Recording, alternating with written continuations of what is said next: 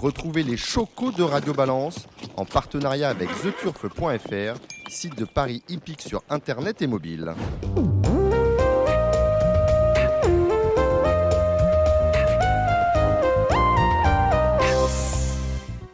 Bonjour, je suis Dominique Cordier. Nous sommes au Cardinal, aux 5 places de la Porte de Saint-Cloud, Paris 16e, pour un nouveau numéro de Radio Balance. Beaucoup euh, d'intervenants autour de cette table. On va commencer par euh, nos invités. Valérie François, directrice du marketing et de la communication euh, du TRO. Bonsoir Dominique. Salut Valérie. Nous avons en ligne, parce qu'il est retenu par des obligations personnelles dans sa région d'origine, Guillaume Mopa, directeur technique du TRO. On aura beaucoup de choses à dire à Guillaume. Salut Guillaume. Bonsoir Dominique, bonsoir à tous. Nos intervenants, Gilles Curins, le président normand. Bonsoir Dominique, bonsoir à toutes et à tous. Alors Gilles, on a vu une euh, peut-être une future lauréate du Cornulier. Dans, ah, comment ça Dans le Calvados? En tout cas, c'était une note. Et c'était une note dans cette course préparatoire. Ouais, lauréate, faut... non, je pense pas. Une, potentielle. Euh, pour, pour, le quintet, 4-5e, elle était 5e l'an dernier. Euh, voilà, si on est 5e cette année, on va signer des deux mains. Mais c'est vrai qu'elle a fait une très très bonne rentrée au montée, elle a fait une très belle ligne droite et elle a, elle a beaucoup plu Eric Raffin. Deux bonnes nouvelles justement, c'est que d'abord c'était une très bonne course pour elle pour son retour au trop monté. Deuxième chose, c'est qu'il n'était pas encore descendu de cheval qu'Eric Raffin vous disait je la monte dans le cornulier. Tout à fait. Bon, alors, il va pas se tromper sans doute sur, ce coup-là. Kevin Baudon, Equidia et... Euh, 24 heures au trop. 24 heures au trop, page 24. Hein. tout, le monde Je me fais reprendre aussi des fois. Ah bah oui. Ah oui, oui, parce que euh, c'était H24, euh, c'est une, belle, innovation, Valérie François, que ce, ce quotidien sur le trot. Tout à fait, et tous les jours, euh, on a des demandes d'adhésion. C'est vraiment. Et quand on a un petit problème, parce que ça nous arrive hein, d'avoir un petit problème sur l'envoi, on reçoit des appels, le, président lui-même reçoit des appels. Comment ça 24 heures n'est pas arrivé, il y a un problème, j'attends ma lecture. Oui, c'est très apprécié. Alors, c'est tous les, tous les membres, euh, tous les socioprofessionnels membres du, euh, du TRO sont abonnés oui. à H24. Le taux de clic, c'est combien? Pardon Le taux de clic. Le taux de clic, on, envoie cette, euh, ce, média à peu près 15 000 euh, socioprofessionnels euh, actifs. Et je, pense qu'on est à peu près à, 3 000 là en ce moment sur, sur le, taux de clic, ce qui est plutôt pas mal. Ça fait 20%, hein. oui. Oui, tout à fait. D'accord. on, accueillera tout à l'heure Cédric Philippe. Nous aurons Cédric Philippe qui officiera sur les pronostics du galop avec Kevin Nicole de The Turf, notre partenaire. On salue d'ailleurs Benjamin Lyon qui est là autour de la table, mais comme il ne va pas intervenir, il reste là. On salue le PDG de Pure Prod, euh, Boisa Trifi, Cathy, Tony. Et je pense que j'ai oublié personne, une émission qui va être réalisée par euh, Samy euh, Boisa. Guillaume m'avait demandé lorsqu'on a préparé cette émission, parce qu'on les prépare, si nous allions revenir sur Course hippique, la grande triche avec un point d'interrogation. C'était l'émission qui a fait, qui a buzzé euh, le 5 janvier dernier, c'était jeudi dernier. On a d'ailleurs on a, débriefé euh, ce programme de complément d'enquête en long, en large, en travers la semaine dernière pour vous le réécouter. C'est une émission assez intéressante. Euh, est-ce que par rapport à tout ce qu'on a pu dire ici la semaine dernière, par rapport à ce que vous avez vu sur France Télévisions le 5 janvier dernier, Guillaume Mopa, vous aviez des choses à ajouter c'était un documentaire à charge. Le trot euh, a été miraculeusement épargné, été épargné euh, par euh, les journalistes qui ont réalisé ce programme. que vous a-t-il inspiré ce, documentaire, Guillaume Mopa Oh, écoutez, je crois que vous, avez employé des termes qui, qui, résument parfaitement cette émission. Vous avez parlé de buzz. Euh, je crois que c'était, on, on, connaît le concept de toutes ces émissions-là. L'objectif, c'est de faire du buzz, c'est de créer de la réaction. Euh, pas forcément toute objectivité, on l'a bien vu euh, tout au cours de ce, documentaire. Moi, ce que je voulais simplement vous dire, c'est que euh, le sujet de la lutte antidopage pour les sociétés mères, et là j'intègre France Gallo, le TRO, euh, et la FNCH, puisque Pierre Préau, qui, lui est intervenu au, au, cours de l'émission, s'est largement exprimé sur le sujet. bien évidemment, la lutte antidopage, c'est un sujet sérieux, très sérieux pour nous, pour les sociétés mères, parce que c'est la garantie même de la régularité de nos courses, de la régularité aussi de la sélection des compétiteurs à l'élevage. Et ça, c'est quand même très très important parce que ça, au-delà de, la prise de, de, Paris. Et je considère que ce sujet est tellement sérieux qu'il mérite un autre traitement que celui qu'on a vu l'autre jour sur France Télévisions. Euh, voilà, financé par l'État. En plus, je le rappelle quand même, donc ça m'a un peu gêné aussi, parce que qu'est-ce qui s'est passé au cours de cette émission-là? Ça a été un amalgame, un amalgame de choses euh, complètement étrangères aux courses hippiques. Euh, je vous rappelle que quand même l'ouverture de cette émission s'est passée euh, au milieu de box mobiles qui n'étaient pas les box d'un hippodrome, mais d'un concours d'endurance. Donc voilà, déjà on fait un amalgame qui n'a pas lieu d'être. la deuxième chose, c'est qu'on a utilisé deux cas précis, deux dossiers précis, graves, deux dossiers graves, il ne faut, pas, le nier, euh, mais qui ont été traités euh, à la fois par la société mère du galop, à la fois par la police, à la fois par la justice pour y mettre fin aux actions de, présumées, parce que les dossiers sont toujours en cours d'instruction, mais des personnes impliquées. Et je regrette, je regrette profondément que ces deux dossiers, euh, encore une fois, qui sont traités, qui ne sont pas laissés pour compte euh, au bord de, de l'institution des courses. Non, ils sont traités. Et France Gallo a pris les actions qu'il fallait prendre pour euh, ces deux dossiers. Et on a voulu, en fait, décrire toute une profession, tout un secteur d'activité à partir de ces deux faits et en faire une généralité. Et ça, je trouve que c'est de la manipulation, ce n'est pas correct, ce n'est pas honnête.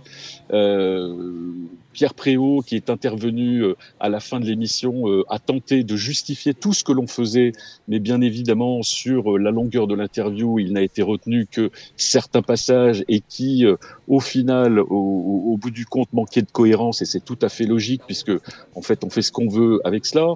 Je regrette aussi que, au cours de cette émission, on voit des caméras cachées, on voit des personnes masquées, on voit, enfin, voilà, tout cela, c'est pas du tout à la hauteur de l'enjeu. Encore une fois, c'est un sujet très sérieux, très sérieux, et je peux vous dire que moi, en tant que directeur technique du trou, il n'y a pas une journée, pas une journée où je n'aborde pas ce dossier parce qu'il est au cœur, il est au cœur de notre métier lorsqu'on organise des courses hippiques. Et je trouve que, que, la façon dont le sujet a été abordé n'était pas à la hauteur des enjeux. Euh, J'aurais plutôt aimé euh, que le reportage, en fait, euh, partent de ces deux cas, effectivement, qui existent, mais que euh, au final, montre toutes les actions qui sont prises euh, par l'institution des courses pour euh, justement gérer tous ces problèmes de, dépage, de dopage. Et quand je vous dis ça, ne, croyez surtout pas que je suis en train de faire euh, de l'angélisme à vous dire il n'y a pas de problème de dopage dans les courses hippiques, euh, tout va bien, dormez tranquille, euh, amis parieurs, amis professionnels, tout va bien. Non, ce n'est pas vrai. Et il faut être en permanence aux aguets, il faut absolument réfléchir en permanence sur toutes les actions que l'on met en œuvre, c'est ce que l'on fait. et, et, et voilà, j'ai trouvé voilà, regrettable que ce, que ce sujet très important, encore une fois, ait été traité avec euh, désinvolture, euh, dans un reportage euh, à charge, qui n'avait voilà, qu'une finalité, et on le comprend bien, c'est l'essence même de cette émission. L'objectif, c'est de faire du buzz. Euh, voilà, c'est dommage. C'est dommage parce que c'est une occasion manquée de montrer exactement ce qui se passait dans les courses hippiques et tout ce que l'on faisait euh, pour lutter justement contre ce fléau qu'est le dopage. Euh, je vais vous lire deux petites, deux choses, de dix tweets qui nous, qui, nous, qui nous interpellent directement, nous Radio Balance. Les intervenants de Radio Balance savent que le dopage généralisé, un, un tweet signé Viking, savent que le dopage est généralisé, que beaucoup chevaux font le tour, que des courses sont truquées, que beaucoup de propriétaires sont escrocs, ils ne vont pas cracher dans la soupe qui les nourrit. On a vu la même chose dans le cyclisme, mais euh, du même viking, tous les intervenants de Radio Balance, timorés, hypocrites, alors je ne sais pas à qui on s'adresse, alors qu'ils savent que nombre de chevaux font le tour et qu'il y a dopage généralisé avec des produits non détectés, les sommes en jeu sont énormes. C'est donc inéluctable en l'absence de police et de peine sévère. D'abord, j'aimerais dire à ce monsieur que je ne connais pas que d'abord euh, la police, elle est là, qu'il y a des peines assez sévères, voire, euh, on en parlera peut-être avec vous, euh, Guillaume, voir ces, professionnels qui ont été interdits un an et plus et qui, à la fin de leur année de, purgatoire, n'ont toujours pas retrouvé leur licence. Euh, que des chevaux font le tour, on en parle régulièrement à, Radio Balance. Au moins, euh, le, le, trot, je dirais, est moins hypocrite que le galop parce qu'au galop, bah, quand un cheval prépare un objectif, c'est annoncé via les émojis. On en parlera également avec vous tout à l'heure, mm. Guillaume Mopa. Et ben non, je ne sais pas que le dopage est généralisé personnellement. Et je pense que les gens autour de cette table, à commencer par Kevin Baudon et euh, Gilles Curin euh, bah, euh, savent que c'est pas généralisé, que tous les chevaux font pas le tour et que toutes les courses sont pas truquées. Alors bien sûr, il y a toujours, comme dans tous les systèmes humains, il y a toujours des déviances et on est là justement quelquefois pour les dénoncer. On n'est surtout pas complice de ce que l'on a vu dans complément d'enquête la semaine dernière. vous aviez un mot à dire sur cela, Valérie, en tant que, hmm. communicante du TRO bah, Écoutez, on, a, on a observé un petit peu les, retombées de cette émission et voilà, ça a fait parler pendant 48 heures. 72 peut-être. Pas beaucoup, allez, 72. Et puis, et puis voilà, c'est derrière, c'est une émission de plus qui traite euh, du dopage. Mais c'est vrai que, commencer l'émission avec de l'endurance, euh, pour les parieurs, c'était déjà un peu discréditer euh, les contenus qui allaient derrière. Après, voilà, l'émission, elle est faite, elle est passée. et puis on en parle, on est déjà en train de parler. En revanche, il y a unanimité. Je ne vais pas m'adresser euh, euh, aux, salariés du trot que vous êtes, parce que vous ne pouvez pas vous exprimer, vous avez, et on comprendra chacun un devoir de réserve, euh, plutôt à, Gilles Curins.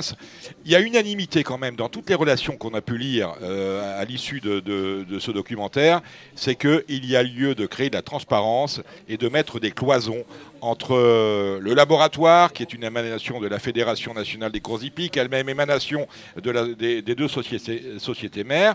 Est-ce que vous, à titre personnel ou en tant qu'élu, puisque vous êtes membre du comité du TRO, vous êtes favorable à ce qu'il y ait une, distanciation entre euh, ceux qui prélèvent, que ce soit une société privée, qui est qu'on crée des choses hermétiques entre la société, les préleveurs et euh, ceux qui euh, analysent les prélèvements. Non, moi je pense que c'est pardon.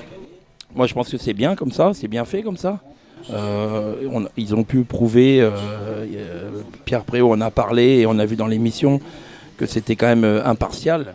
Donc non, non, je pense pas que avec une société privée, il faut déjà, il y, a, déjà énormément de prélèvements. Donc avec une société privée, il faudrait déjà trouver la société privée qui soit capable de, prélever, d'analyser tous ces, tous ces prélèvements. Donc pour vous, le, système est très bien comme ça. Bien il a comme montré, ça. Il a montré ses qualités. C'est anonyme. Dominique euh, Cordier. Oui, euh, Guillaume pas. Oui, je, veux quand même répondre à, cette question. C'est une interrogation que vous soulevez, que l'on entend très souvent. C'est ce qu'on appelle un marronnier, et ça revient euh, très régulièrement. J'entends tous ceux qui nous disent il faut absolument assurer l'indépendance opérationnelle du, du laboratoire des courses hippiques. Premièrement, je l'affirme ici, l'indépendance opérationnelle du laboratoire des courses hippiques existe. Il n'y a pas, il a pas, on ne peut pas nier cela et je, défie toute personne venir euh, m'apporter une preuve qu'il n'y a pas euh, indépendance opérationnelle du laboratoire des courses hippiques. Ce serait faux que de, dire euh, l'inverse. Une fois qu'on a dit ça, qu'est-ce que cela veut dire l'indépendance du laboratoire? Je pose la question parce que j'entends les affirmations, il faut que le laboratoire soit indépendant. Mais je n'entends jamais ce qu'il faudrait faire pour que ce laboratoire soit indépendant. Vous l'avez souligné, est-ce qu'il faut un laboratoire privé? Mais un laboratoire privé, il va être dépendant de qui? Il va être dépendant de l'organisation des courses hippiques. Euh, 17 000 euh, prélèvements ou 18 000 faits au trot, euh, un peu moins au galop, mais dans, la, dans les mêmes proportions. De toute façon, ce laboratoire, il sera toujours dépendant économiquement de l'organisation des, des, des, courses hippiques et des prélèvements que nous font. Je vous rappelle quand même une chose, c'est que euh, il faut quand même le savoir. Si on compare l'activité prélèvement course hippique par rapport à l'activité prélèvement et analyse de tous les sports, tous les sports confondus en France, c'est un rapport de 1 à 3 c'est un rapport de 1 à 3. Nous faisons trois fois plus d'analyses pour les courses hippiques. Pour un humain dans, dans, tous les sports et les autres sports. Exactement. Donc forcément, ce laboratoire, il dépendra de l'activité des courses hippiques et il dépendra économiquement de notre activité. Donc c'est un faux sujet. Euh, le, le, le, pourquoi nous avons créé ce laboratoire et pourquoi ce laboratoire, il a été créé par l'institution des courses. Parce que historiquement, et il faut faire un peu d'histoire, euh, historiquement, nous avons considéré, et l'institution, ceux qui nous ont précédés, ont considéré que c'était un sujet majeur pour l'institution des courses d'assurer des prélèvements et des analyses permanentes sur les compétitions parce qu'elles étaient ouvertes à la prise de Paris et qu'il fallait qu'à la fin le parieur soit en confiance sur les résultats des courses et donc sur les paris, sur les prélèvements qui étaient faits après les courses. C'est pour ça qu'on a, inventé ce laboratoire et qu'on a fait tous ces prélèvements.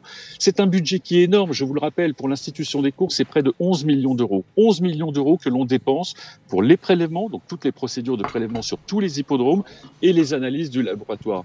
Je demande, je pose juste la question, qui serait capable, qui serait capable, parce que personne ne répond à cette question, qui serait capable à notre place, si nous ne le financions pas, de financer ce laboratoire et d'assurer la transparence des courses hippiques Je n'ai pas la réponse aujourd'hui et personne n'apporte la réponse. Enfin, je rappelle une chose, c'est que le laboratoire, il ne fonctionne pas de manière isolé dans son coin avec ses propres procédures. Non, il fait partie d'un cercle de laboratoires internationaux. Et je parle, quand je dis ça, du Hong Kong Jockey Club, je parle du laboratoire de l'île Maurice, je parle des, de laboratoires américains. Et bien évidemment, au quotidien, il y a des échanges permanents entre ces laboratoires sur un les produits à détecter, les techniques pour les détecter, les moyens euh, à mettre en œuvre pour détecter tous ces produits. Euh, lorsque vous avez, je vous rappelle juste une chose, euh, lorsque le laboratoire français, par exemple, intervient en deuxième analyse pour un prélèvement réalisé par le Hong Kong Jockey Club, mais forcément, le Hong Kong Jockey Club et le laboratoire français, ils travaillent de la même façon. Sinon, comment serait-il à même? D'aller confirmer ou d'infirmer un prélèvement qui a été fait par un autre ou une analyse qui a été faite par un autre laboratoire. Donc, on a l'impression que le laboratoire français, c'est un laboratoire isolé euh, qui est à la main des sociétés mères, mais pas du tout. Il est en plus accrédité par le COFRAC. Le COFRAC, il appartient pas aux sociétés mères. Et le pire qui puisse nous arriver demain pour euh, notre activité, c'est que le COFRAC, tout d'un coup, retire son agrément au laboratoire des courses hippiques, ce qui voudrait dire qu'il ne pourrait plus fonctionner. C'est arrivé d'ailleurs à l'FLD il, y a, quelques temps. Donc, euh, voilà, je, comprends ceux qui posent la question, mais encore une fois, ce que, je, je, constate, c'est que une fois qu'on a posé la question, personne, personne ne nous dit ce qu'il faudrait faire pour rendre ce laboratoire indépendant. Encore une fois, il n'y a pas de solution pour que ce laboratoire soit indépendant. Ça vous va comme réponse, euh, comme intervention, euh, Gilles Curins Tout à fait. Il est content, Gilles, il, est, il a la banane. Non, mais il faut. de toute façon, vu, vu, le nombre de prélèvements, 18 000 prélèvements, Aujourd'hui, quel laboratoire peut prendre, peut prendre ça, 18 000 prélèvements? Ça pas. Évidemment, il faudrait donc créer un laboratoire, et Guillaume a raison, qui dépendrait de toute façon des sociétés de course. On va, on va, on va fermer. Je voudrais juste ajouter, oui, Dominique, oui, un chiffre pour assurer et, et, pour assurer tout le monde aussi, pour pas laisser penser que voilà, il, il se passe n'importe quoi dans notre institution. Notre taux d'analyse de, de, positive des prélèvements que nous faisons en France, il est de 0,2% alors il y a deux façons de, de, de réagir par rapport à ce chiffre-là. C'est de pense dire, que j'ai toujours dit que c'était pas beaucoup. Hein. C'est euh, pas beaucoup. Alors soit, soit on l'interprète en disant, ben, c'est normal, votre laboratoire ne trouve rien. Donc euh, forcément, vous avez que 0,2% euh, de taux positif. Soit on dit euh, autrement, c'est de dire, nous faisons tellement de prévention en amont par rapport aux professionnels que effectivement on arrive à un taux de 0,2%.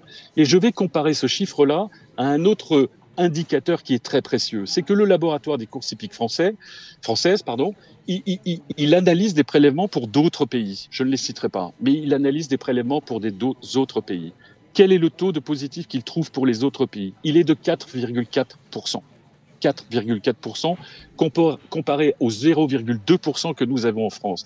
Qu'est-ce que ça veut dire simplement? Ça veut dire que le laboratoire, il sait trouver les produits.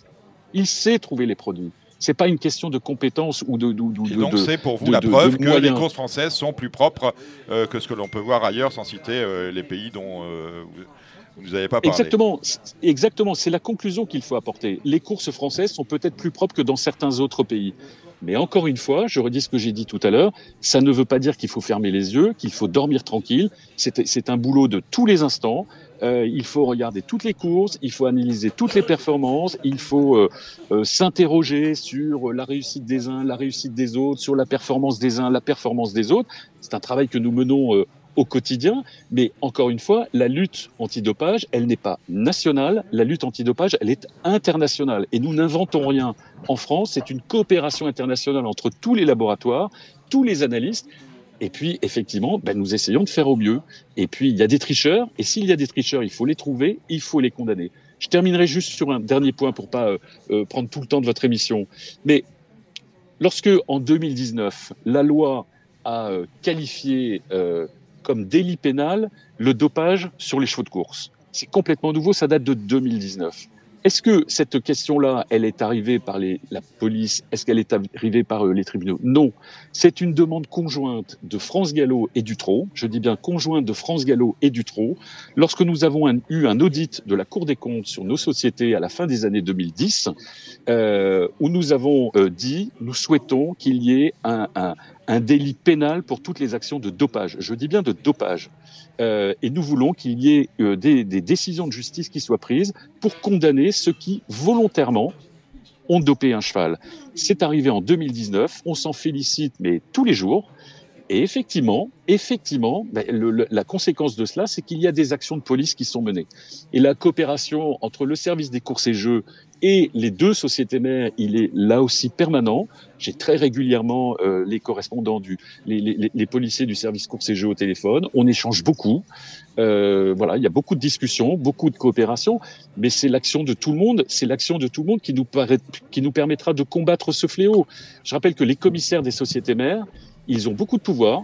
Ils ont des pouvoirs disciplinaires, mais il y a une chose qu'ils n'ont pas, et tant mieux, ils n'ont pas de pouvoir de police tant mieux, nous sommes dans un pays de droit et ce ne sont pas les commissaires des sociétés mères qui doivent avoir des polices. Il existe la police, il existe la justice, chacun son métier, et au final, c'est la coopération entre tous qui nous permettra de combattre ce fléau que nous connaissons tous, qu'est le dopage. Guillaume Mopa, vous restez avec nous, on revient avec vous dans une euh, quinzaine de minutes. On va parler euh, communication maintenant avec Valérie François. Avant cela, on a parlé communication du côté du PMU avec le lancement de l'offre Stable sur le Web 3. Euh, alors, très franchement, à Radio Balance, quand on a vu ça, on est un peu tombé de notre chaise parce qu'on s'est demandé si c'était bien là le métier du PMU, si c'était sa raison d'être ou si c'était pas encore une gabegie financière de plus, un caprice de de la part du numéro un des opérateurs français, etc. etc. Et on s'est dit aussi qu'il y avait sans doute beaucoup mieux à faire pour conquérir de nouveaux clients euh, que d'aller sur le Web 3. On pouvait quand même penser euh, penser vite à relancer le quintet. On nous promet certes une nouvelle, nouvelle, nouvelle, nouvelle formule à la fin de cette année. Euh, on pouvait penser aussi à remettre PMU.fr en ordre de marche. Je vous rappelle par exemple, entre autres bugs, qu'on ne peut toujours pas jouer autrement qu'en intégrale lorsque l'on fait des reports, les paris reports qui consistent à jouer 3, 4, 5 chevaux. Si vous faites 5 chevaux, vous ne pouvez pas faire les 2 sur 5, les 3 sur 5, les 4 sur 5. Ça, on a oublié la fonctionnalité. C'est franchement dérangeant. On pourrait éventuellement penser euh, à la planète et au développement durable. Sachez que lorsque vous allez euh, sur une borne PMU et que vous faites, je vous parlais des reports, des 2 sur 3, des 2 euh, sur 5, eh bien, plutôt que d'avoir un, ticket de jeu qui vous récapitule l'ensemble de vos combinaisons, on vous, on vous sort un ticket pour chaque combinaison. C'est-à-dire que si vous faites une combinaison de 50 tickets, de 50 reports, on va vous sortir 50 tickets. C'est du grand n'importe quoi. Bref, je pense qu'il y avait mieux à faire. Et puis, c'est quoi le Web 3 ah oui, parce que le Web 3, le Web 2, le Web. Euh, nous, à Radio Balance, on connaît le Web, on connaît les box, on connaît PMU.fr et bien sûr, on connaît euh, TheTurf.fr et pour cause, puisque c'est notre partenaire. Alors, le Web 3. Alors, grâce à Nina Capu, qui est PDG des Queen, qu'on a reçu il y a quelques mois ici, de la même manière qu'on avait reçu les dirigeants d'Orac, qui sont deux sociétés qui euh, se sont implantées sur le Web 3 via les NFT, nous sommes entrés en relation avec John Carp. Alors, John Carp, c'est le PDG de NFT euh, Factory. En France, c'est le spécialiste du Web 3. Le, si, vous, voulez savoir ce qui se passe sur le Web 3, vous allez demander à John Carp. Il était à Lisbonne, sinon il serait venu ce soir. John Carp édite d'ailleurs des podcasts réguliers sur tout ce qui concerne le Web3, la blockchain, la crypto, les NFT. Des podcasts qu'on peut retrouver sur les mêmes plateformes que celles diffusant Radio Balance, YouTube, SoundCloud, Applecast et j'en oublie. John Carr viendra évidemment nous voir prochainement, il nous l'a promis, et ce sera franchement intéressant de l'écouter euh, pour nous expliquer comment on peut utiliser euh, les NFT, le Web3 dans euh, notre écosystème, celui des courses de chevaux.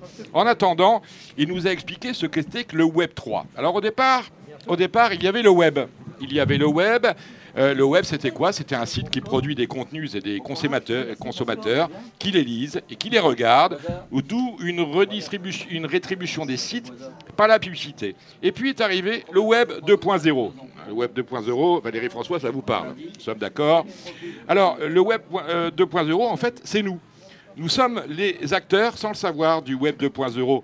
Le Web 2.0, c'est celui des réseaux sociaux, où l'internaute finalement produit son contenu euh, via ce que l'on appelle, nous, des posts, qui sont ensuite valorisés par des sites et des portails qui les mettent en valeur, qui créent de la richesse par rapport à notre travail, en revendant ou en échangeant nos données personnelles.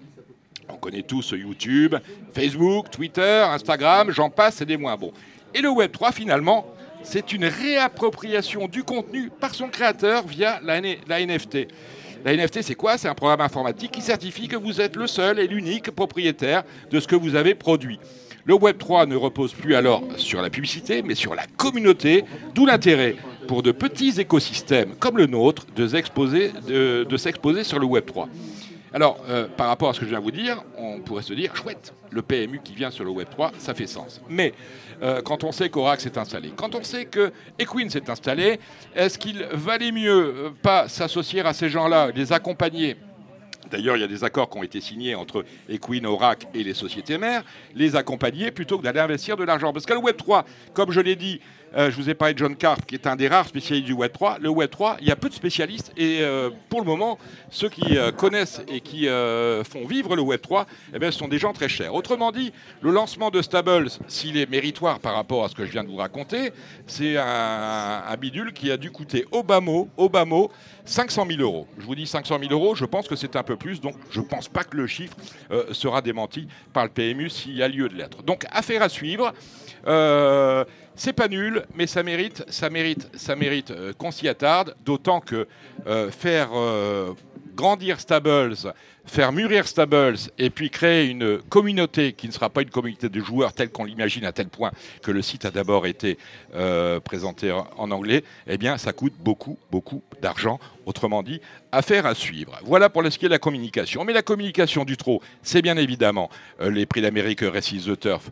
On n'en parlera pas avec. Euh, on connaît hein, la schématique, Valérie François. Ça, je ne vais pas vous la répéter. Non, ça c'est huilé. D'autant qu'on l'a reproduit sur les autres marques. On l'a reproduit sur les autres marques.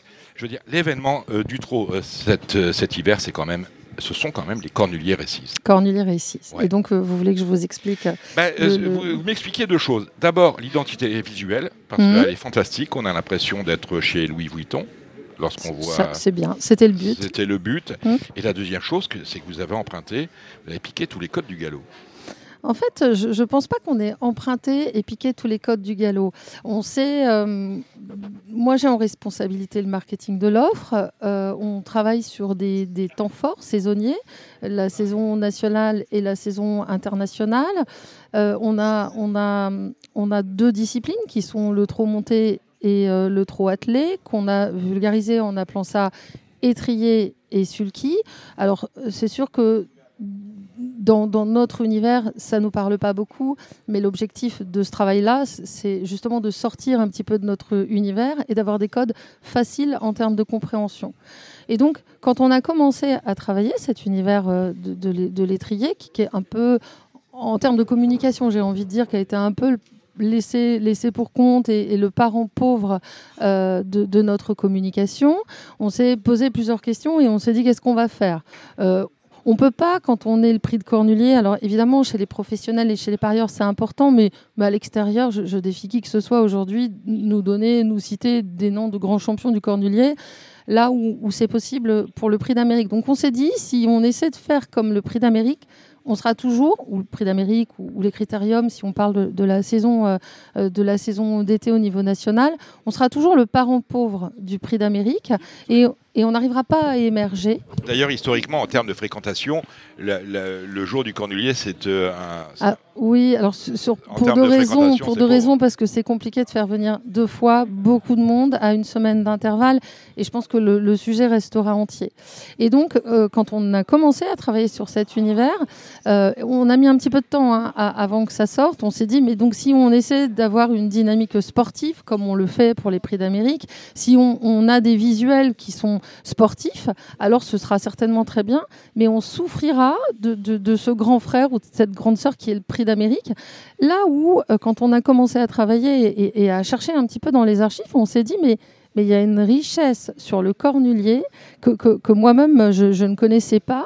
Euh, et, quand on sait que le prix de, le prix de cornulier existe pratiquement, pratiquement depuis un siècle, je crois qu'il a été créé en 1931, bah, quand on a commencé à fouiller dans les archives, on s'est dit mais mais cette discipline est belle, cette discipline est élégante, cette, discipline a le droit d'avoir ses lettres de noblesse.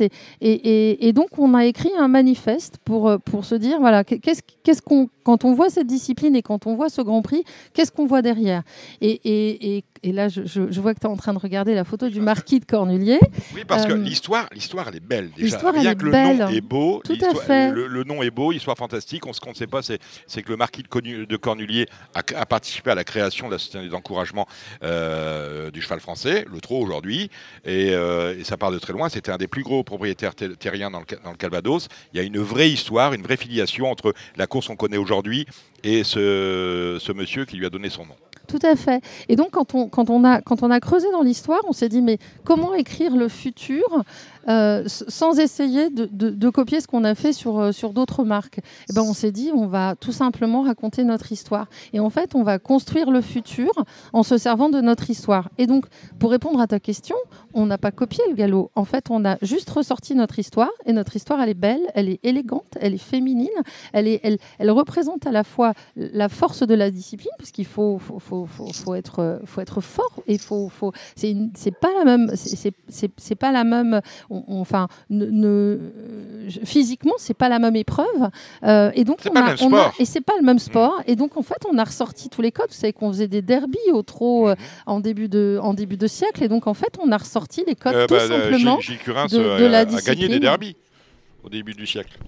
Alors, hein Et donc, on n'a pas. En fait, on a, on, est, on a fait ce qu'on est et, ce qu'est tout simplement cette, discipline. Elle est belle, elle est élégante. Donc, on a un positionnement qui est un peu premium et qui ne va pas du tout euh, concurrencer euh, l'univers euh, du sulky à l'international sur la saison qui est celle, celle du moment. Et le prix d'Amérique, et d'ailleurs, quand, quand, quand, on regarde notre expression en termes de communication en ce moment, on voit bien que l'un ne parasite pas l'autre parce qu'on est vraiment sur deux univers différents. Alors, justement, l'un ne parasite pas l'autre. Le deux tiers tiers, on en parlait beaucoup euh, au galop avec le plat et l'obstacle. Vous avez aussi ce deux tiers, un tiers, puisque euh, en termes d'allocation, euh, deux, tiers des, encouragements va ou vont peu importe à l'athlé, le reste, le, tiers restant, au trop monté. le but du jeu, je pense, parce qu'il y a quand même un différentiel en termes d'enjeu, c'est quand même le, nerf de la guerre, c'est de remettre on ne peut pas se priver d'un tiers de son chiffre d'affaires. Les gens jouent moins historiquement au trop monté qu'ils ne le font sur les courses au trop attelé. Est-ce que euh, vous avez des, euh, des, indicateurs, autant Valérie François que Guillaume Mopa qui est toujours là, euh, qui permettent de dire qu'on sent un frémissement sur les enjeux au trop monté Est-ce qu'on sait ça ou pas? Ah, ah, Alors, alors. C'est pas une question piège. Hein. Non, non, bien sûr, c'est pas une question piège. On est sur la première année. on vient juste de commencer. Euh, on ne construit pas son futur en deux mois et, donc on est en train de, poser les bases euh, de, de, ce qu'on de ce qui, à mon avis, demain sera, sera quelque chose. Vous voyez, on est en train d'en parler. On a lancé la marque il y a deux mois. Je vois bien le retour qu'on a aussi de la part des professionnels. Après, il y a tout un plan d'action derrière tout ça. On ne se dit pas, oh, bon, on fait une belle marque, on fait un beau logo, c'est fini, on passe à autre chose. Non, du coup, on, a embarqué la cellule internationale, puisqu'il faut aller recruter. On dit que le prix de Cornulier, c'est le championnat du monde. Vous voyez pas beaucoup euh, d'acteurs. Euh, euh, c'est un peu galvaudé, bien que tout ça intéresse. tout à fait. Mais ben, voilà, l'objectif l'objectif de la marque. Le, champion du monde de jeu de paume. Tout à fait, tout à fait. Bah, l'objectif ah justement, c'est d'aller recruter. Euh, et, donc il y a tout un plan d'action à 360 qui va s'opérer autour de cette marque. Cette année, évidemment, il y a toujours un objectif en jeu, mais, il, faut passer, les étapes après étape. On n'a pas non plus un objectif de création de trafic. Je suis pas en train, je vais pas vous dire qu'on va avoir 40 euh, 000 personnes, voire même 10 000. On les aura pas, mais on construit la marque dans le temps. Et, donc, on a posé les fondations. Et maintenant, en interne, on a embarqué tous les services pour justement derrière bah, aller pousser, porter la marque. Et, on, va continuer sur l'étrier, toujours dans cet univers un peu premium, euh, sur la, saison, la saison d'été qui commencera euh, euh, au printemps prochain. Cédric Philippe. Salut Cédric. Bon, en retard, mon juste, Cédric Philippe de Paris euh, après, on revient vers vous, Guillaume. Tout, dépend, tout dépend sur quel fuseau on se positionne, Dominique. Sûr. Ah, ah oui, en par rapport à l'horaire. Oui, oui, oui. Euh, vous êtes toujours allé à l'heure d'été, vous. Bien hein, sûr. Ça. Euh, le, déficit relatif du trop, du trop monté, je pense que c'est déjà le fait qu'il y ait très peu de quintés. Donc en termes d'image pour les, les parieurs, c'est quand même, malgré tout, tout le monde ne passe pas sa journée devant la télévision et le, le quintet reste une épreuve phare. Et il ne faut pas oublier une chose, c'est très intéressant de vouloir créer un, circuit vers le, prix du cornulier. Mais ce qu'il ne faut pas omettre aussi, c'est que, euh, je parle sous contrôle de, Gilles, les courses montées sont des courses particulièrement éprouvantes. C'est-à-dire qu'on ne peut pas c'est très rare de faire carrière en restant au monté tout le temps. Ça reste des courses usantes et on aime à courir les chevaux montés à l'attelé pour leur changer les idées. Et on ne peut pas courir à un très haut niveau de façon répétée avec réussite, sauf extraordinaire crack. On remarquera que le cornulier est quasiment toujours plein, mais les préparatoires cornuliers ne font jamais le plein. Avec, souvent avec beaucoup de hongres. On peut, on peut remarquer depuis longtemps. Il dit pas que des conneries. Hein, non, mais on peut remarquer depuis longtemps que jusqu'au prix de Calvados qui est fermé aux Hongres, euh, les, souvent les, épreuves qui, entre guillemets, préparatoires au cornulier, style Jules Lemonnier ou Auguste François, on, sont souvent remportés par des Hongres. Ces dernières années, c'était euh, Claque Deschamps, mm. mais on a, eu, on a eu aussi beaucoup d'autres beaucoup d'autres beaucoup d'autres pas non plus. Parce que, parce que comme, tu, comme tu le dis, Cédric, c'est une discipline qui est très éprouvante. Et souvent, les Hongres euh, ne, peuvent pas participer aux classiques de 3 ans, 4 ans, 5 ans. Donc, souvent, les bons chevaux ont beaucoup de gains. Ils sont obligés de rester au garage euh, en attendant que les courses à 5 ans leur soient ouvertes. Et effectivement, euh, ce que tu disais, c'est très éprouvant et on est d'accord parce que euh, moi, je vais prendre le cas de ma jument Gladys Desplaines. Euh, tu regardes, euh, elle a couru le prix de Vincennes. Tu regardes ceux qui ont couru le prix de Vincennes avec elle, ils ont tous disparu. Elle a couru le prix du président de la République. Tous ceux qui ont couru avec elle, ils ont disparu. dans, le, dans le prix de Normandie reste Grand Villesse Bleu.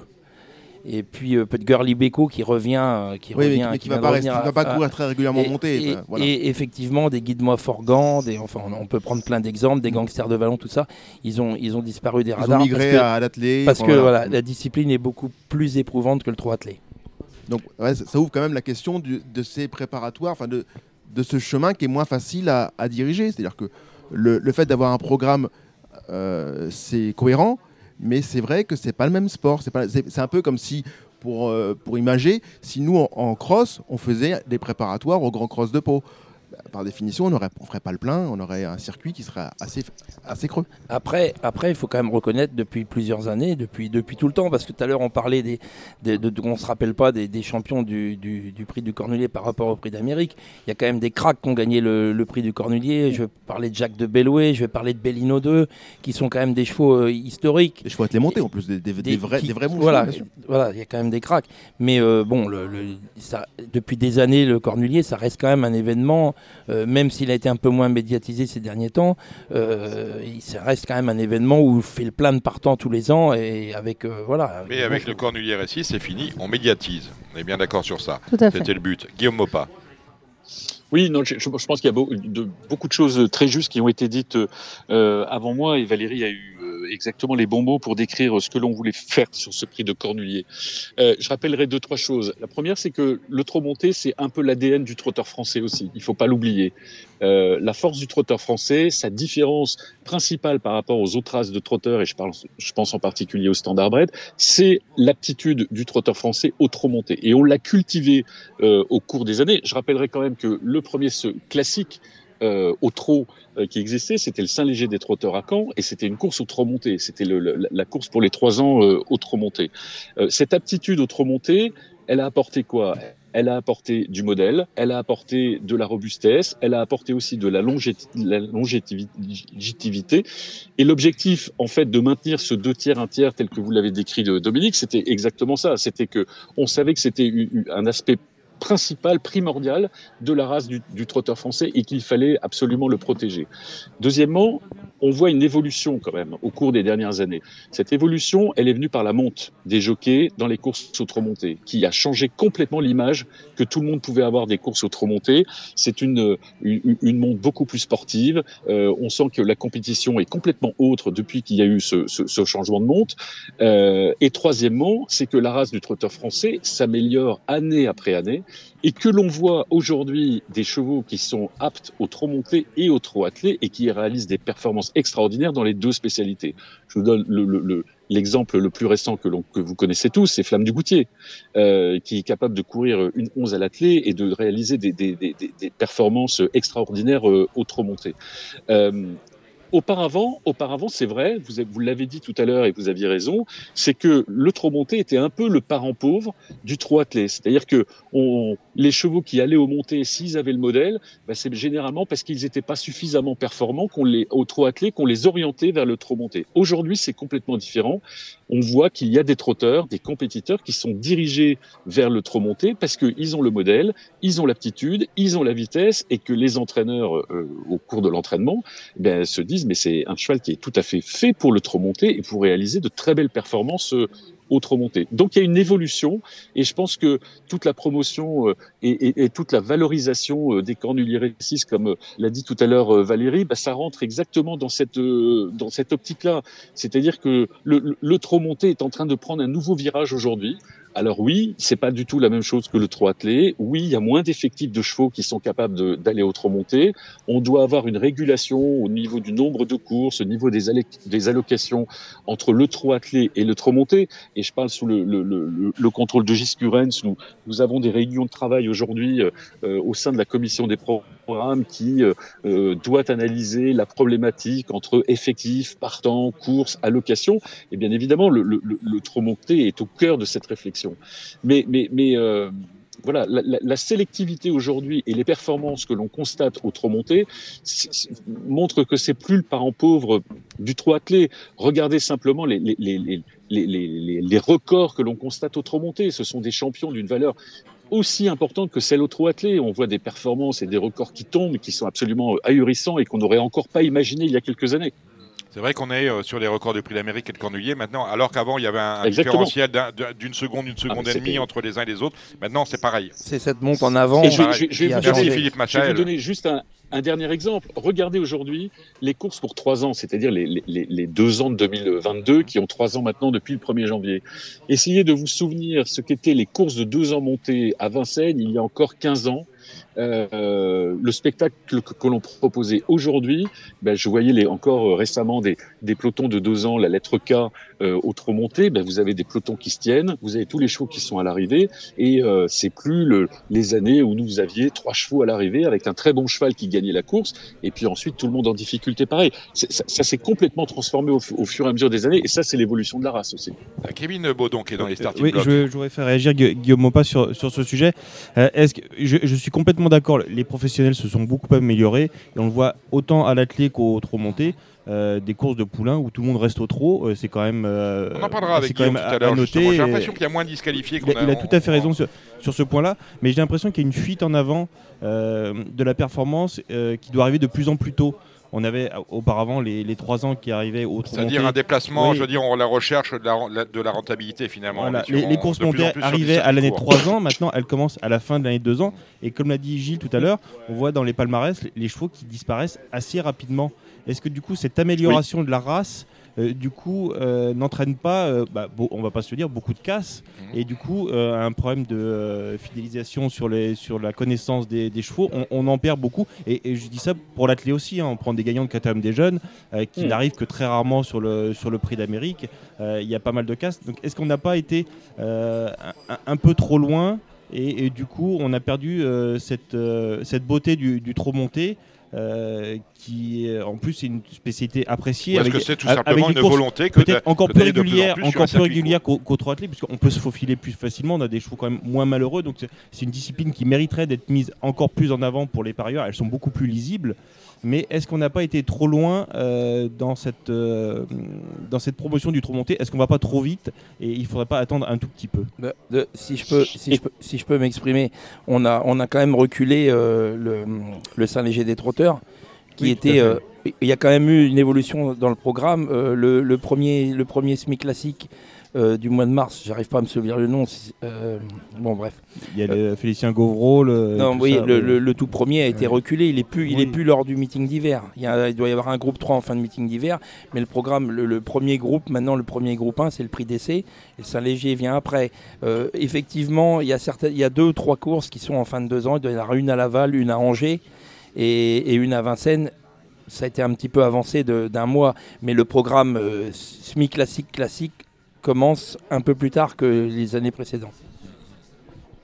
Voilà qui est dit. On va, on va retourner avant de revenir. Oui, si, je peux juste intervenir par rapport à la question qui était posée, qui est tout à fait juste, parce que ce sont des constats que l'on fait euh, tous les jours, et, le groupe de travail que l'on a avec euh, Gilles Curens, bien évidemment, aborde toutes ces questions-là.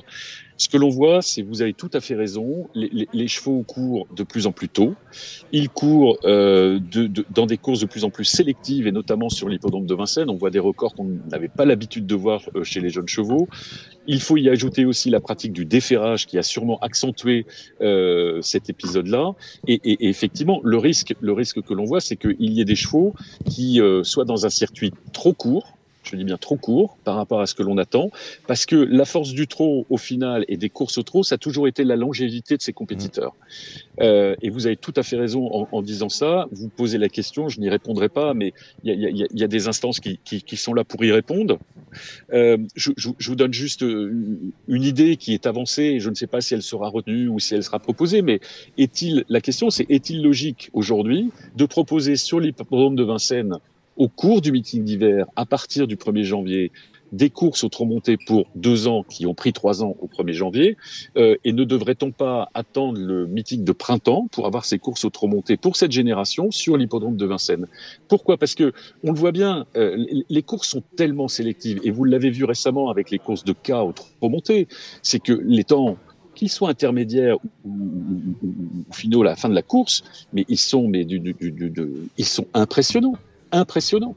Euh, et est-ce que l'on ne fait pas mal à ces chevaux-là en les, en, les faisant courir sur l'hippodrome de Vincennes où la piste est très sélective, où la compétition, on le sait, est très dure ben, Est-ce qu'on ne fait pas euh, du mal aux chevaux et euh, ben, on ne perd pas le reste de leur carrière? C'est une vraie question et c'est ce genre de questions qu'il faut se poser ben, pour, pour, pour le sport, pour le, pour le trotteur français et puis pour la longévité des compétiteurs. Vous avez tout à fait raison. Parce que la discipline est en train de changer. On va en finir avec le trop monté. Il y a 20 ans, on avait des origines de trop monté. Aujourd'hui, on n'a plus d'origine de mmh. Je vous défie, vous parliez tout à l'heure de regarder, de, regarder de, de Flamme du Goutier. Je vous défie de trouver ce qu'il y a euh, de. Euh, comme gène de trop monté dans le, dans le pédigré euh, de Flamme du mmh. Goutier, il n'y a pas beaucoup. Mais pourtant, elle a le modèle pour le faire. Et pourtant, elle a le modèle. Voilà. Est-ce que eh ben, Gladys Desplaines, si on était, si on s'était fié au modèle, elle serait à dos Hein. Et ni, et ni l'origine. Hein. Non, mais ni l'origine, rien du tout. je veux dire, 1m, 1m48. 52. 1m52, pardon. Vous fâchez pas. Voilà, ça va bien se passer. Euh, vous restez là, Guillaume Maupin. On va se retourner vers, Valérie. On parlait euh, à mi-mot de la, fréquentation des hippodromes. Alors certes, on aura du monde euh, au, prix d'Amérique. On va être à 30 000. Oui, bah, hein, j'espère peut-être. C'est le double, c'est le double que le prix d'Arc de Triomphe. Hein. Ah, non, mais j'étais vous n'étiez pas à l'Arc, mais moi j'y étais, donc je peux vous le dire. Ça va être le double que l'Arc de Triomphe, mais c'est pas de ça dont, dont, je voulais vous parler. C'est que on a du monde pour les très belles courses, les groupes 1 désormais, parce que là encore, les habitudes, les us euh, de la clientèle euh, ont évolué. Euh, les dimanches où il y a de très très belles courses, des courses événementielles, on pense au triptyque, le Paris, le France, mais bien évidemment le Prix d'Amérique. En revanche, la semaine, j'y étais encore mardi soir, on était dans le public, on, va pas, dire les choses, on était une trentaine. Euh, comment vous analysez, vous, euh, en tant que directrice, parce que vous êtes directrice du marketing aussi, à cette désaffection euh, du public qui, me semble-t-il, est surtout constatée sur les hippodromes urbains, c'est-à-dire là où il y a un hippodrome en ville, les gens ne vont plus aux courses? Alors déjà, déjà tu as dit urbain. Urbain, la première problématique qu'on a sur les hippodromes urbains, c'est des problèmes d'accessibilité. Premier sujet. Ça, n'explique pas euh, les 30 personnes de Vincennes hier, mais l'accessibilité. Bah, à, Auteuil, ils ont le métro, il n'y a personne. Hein. L'accessibilité est un vrai frein. typiquement, si je prends l'exemple de l'hippodrome de Vincennes, c'est le RER A, le métro ligne 1. Après, il n'y a pas de navette. Il y a deux lignes de bus, parce qu'on a fait un gros travail de lobbying avec la ville de Paris pour obtenir ces deux lignes, mais ce n'est pas suffisant. Donc on a un premier frein qui est celui-là. Après, je pense qu'il faut. On n'a plus de navettes qui nous font les RER à Vincennes, c'est terminé ça. Ça coûtait cher. C'est un, un, sujet. On va les mettre en place pour, euh, pour, euh, pour le prix d'Amérique, tout simplement parce que euh, si, je vous donne l'exemple du prix d'Amérique, on dispose sur l'hippodrome de Vincennes de 2600 places de parking pour accueillir plus de 30 000 personnes. Donc c'est mathématique, ça ne peut pas rentrer. Et donc on a eu des problèmes de mobilité en 2019. Depuis, on a mis en place un, plan de mobilité pour inciter euh, les, les, Parisiens. En 2019, je suis arrivé en retard avec Idia parce que j'étais resté bloqué dans le parking pendant une heure. Tout à fait. Donc, Ils m'ont pas cru quand je racontais l'histoire, comme si je racontais des salades. Mais c'était vrai, c'était vrai, pourquoi? Parce que euh, Valérie m'a fait un mot. Exactement. Mais c'était vrai pourquoi? Parce que parce que la ville de Paris nous, nous a récupéré des espaces parce qu'on voilà, on a végétalisé, on a eu diverses contraintes et on a moins de parking qu'avant. Donc quand on a moins de parking, que les routes sont fermées autour de l'hippodrome, il y a un moment, il faut prendre des dispositions et c'est ce qu'on fait en l'occurrence l'accessibilité. Mais ça ne peut pas expliquer. Non, non, non, non, non, bien sûr. Mais, mais tu m'as posé la question, je te réponds déjà sur ce sujet. Après, je crois qu'il ne faut pas, faut, faut pas comparer la province et la région parisienne. Je ne dis pas évidemment qu'il n'y a pas d'offres concurrentielles en région, mais ici, il y en a quand même un bon paquet. Euh, je, pense que les Parisiens aujourd'hui, il suffit de, regarder sortir à Paris, il y a pléthore d'offres événementielles. Après, si on parle de la semaine, euh, la semaine, on donne priorité aux enjeux. La semaine, euh, avant, pourquoi il y avait du monde sur les hippodromes en, semaine? Je parle de cela il y a longtemps. Pourquoi? Parce qu'il n'y avait pas Equidia, il n'y avait pas tous ces services. Le parieur qui avait vraiment envie de faire son, papier, il allait sur l'hippodrome et du coup, il se faisait lui-même euh, un avis sur, euh, sur les hits et sur les courses qu'il voyait. Là, le service, on l'a amené à la fois dans les points de vente, alors ça, ça remonte à quelques années, et en même temps, vous allez me dire, c'est la même chose en région. Oui, c'est la même chose en région, mais, mais, mais, mais, mais je, pense qu'un parieur aujourd'hui. Il y, a un côté événementiel et festif, surtout festif, en région que d'aller aux courses. En région, c'est une fête, c'est un rendez-vous. Ici, c'est un rendez-vous d'abord. Pour émerger en termes de communication à Paris, il faut se donner, euh, il faut, vraiment être dynamique, il faut être présent sur les réseaux sociaux, il faut être présent sur les réseaux d'influenceurs, parce que communiquer à Paris, c'est pas la même chose que communiquer en région. Ici, vous voyez, bien, vous sortez, c'est même, même le prix d'Amérique, c'est compliqué. Il y, a d'abord Paris, euh, c'est grand, il faudrait placarder tous les couloirs de métro pour faire savoir que notre offre existe. Donc ça, c'est un des sujets. Après, dire. Alors, effectivement, en semaine, il n'y a, pas de monde sur l'hippodrome, mais en, semaine, qui va sur un hippodrome Les gens travaillent. C'est, le public. il y a 20 ans, il travaillait aussi. Pas, il, travaillait aussi. Oui, tu as raison, il travaillait aussi. Mais, euh, et alors, après, si je reprends aussi l'exemple de Vincennes, il y a des semi-nocturnes. C'est pas non plus. Euh, donc là, aussi, c'est priorité aux enjeux. Et puis, on va pas se mentir, on, ne fait pas de, travail. Alors, pour le coup, moi, en termes de communication, pour faire venir du public euh, à Vincennes en semaine parce que c'est pas une activité qui. Au palier des semi-nocturnes, avant on avait les nocturnes de Vincennes, les fameuses nocturnes de Vincennes du mardi, du vendredi. C'était à l'époque on disait c'est le plus beau et c'était vrai, c'était le plus beau euh, spectacle de Paris by Night. Euh, est-ce qu'un jour on, reviendra aux nocturnes avec des courses qui commenceront à 20h et qui se termineront euh, à 23h30 alors, est-ce que c'est dans, dans, dans, les dossiers que vous avez sur votre bureau Non, pas exactement. Il, y a, les nocturnes, il y en a encore le vendredi. Est-ce qu'on y reviendra le mardi? Je pense que ça, c'est Guillaume qui pourra davantage s'exprimer sur le sujet. Après, tu, tu parles de fréquentation. Je, je, dois quand même juste préciser que, que sur les nocturnes, typiquement, euh, sur l'automne le, dernier, on est, on est quasi revenu euh, à la même fréquentation. Je, parle dans les restaurants, hein, avec euh, des, restaurants qui ont accueilli à peu près 1000 clients par nocturne les, au mois d'octobre, au mois de novembre. Ça, c'est un signe positif. Et puis, par ailleurs, et je sais que ce n'était pas l'objet de la question, mais le dimanche, là, sur Vincennes, on a un peu changé le positionnement. je pense que vous avez tous en tête ce qu'on faisait avant pour les familles, les, les, les, familles avec de jeunes enfants, et notamment au travers des super dimanches. On a fait évoluer notre offre, on a, on a, on a fait euh, évoluer également notre positionnement et maintenant on s'adresse aux jeunes actifs qui, qui, potentiellement sont, sont, des gens qui peuvent euh, être amenés à parier et c'est le cas parce qu'on l'a vu encore avec le PMH de dimanche dernier et toi-même euh, je, t'y retrouve assez régulièrement le week-end. On, on a accueilli 6500 personnes à Paris, pardon, à l'hippodrome dimanche dernier c'est pas peu en fait. Parce qu'on se dit toujours, oh là là, l'hippodrome il est grand, donc 6500 personnes. Donc si, quand on a ce, chiffre-là, on est content. Il n'y a pas beaucoup d'endroits qui font. Euh, je suis pas sûr qu'au stade Jean-Bouin, quand ils font leur beau dégâts, ils aient régulièrement 6-7 euh, 000 personnes. Donc oui, il y a un sujet sur la fréquentation et, et, et je vais pas le nier, c'est pas facile parce qu'effectivement, il faut émerger euh, autour de cela. Euh, on a par ailleurs euh, au TRO un chantier qui a été ouvert pour imaginer un nouveau modèle d'exploitation de l'hippodrome. L'hippodrome, il, il y a eu des travaux hein, qui ont été faits il y a une trentaine d'années. le modèle d'exploitation de l'hippodrome, il n'a pas été revu. Donc en l'état, typiquement, on ne peut pas avoir de nouvelles politiques de, de, billetterie. Tu vois Et donc en fait, si on réimagine pas, si on repense pas l'hippodrome tel, tel qu'il tel qu'il a besoin et, en fonction de, de, la demande et de l'offre, alors on, aura des actions qui seront pas euh, qui seront pas euh, qui seront pas positives. Donc on a un chantier qui est ouvert, euh, qui est vraiment dans les tuyaux pour imaginer un nouveau J'ai bien compris. Bon, j'ai mes grandes j'ai mes grandes journées, j'ai mes nocturnes. avec des restaurants qui, a priori, si je t'écoute Valérie, fonctionnent. Je te crois sur parole. En revanche, j'ai certaines journées de cours, je pense à celle de mardi, où on est entre, on est vraiment sur une réunion, je dirais, domestique.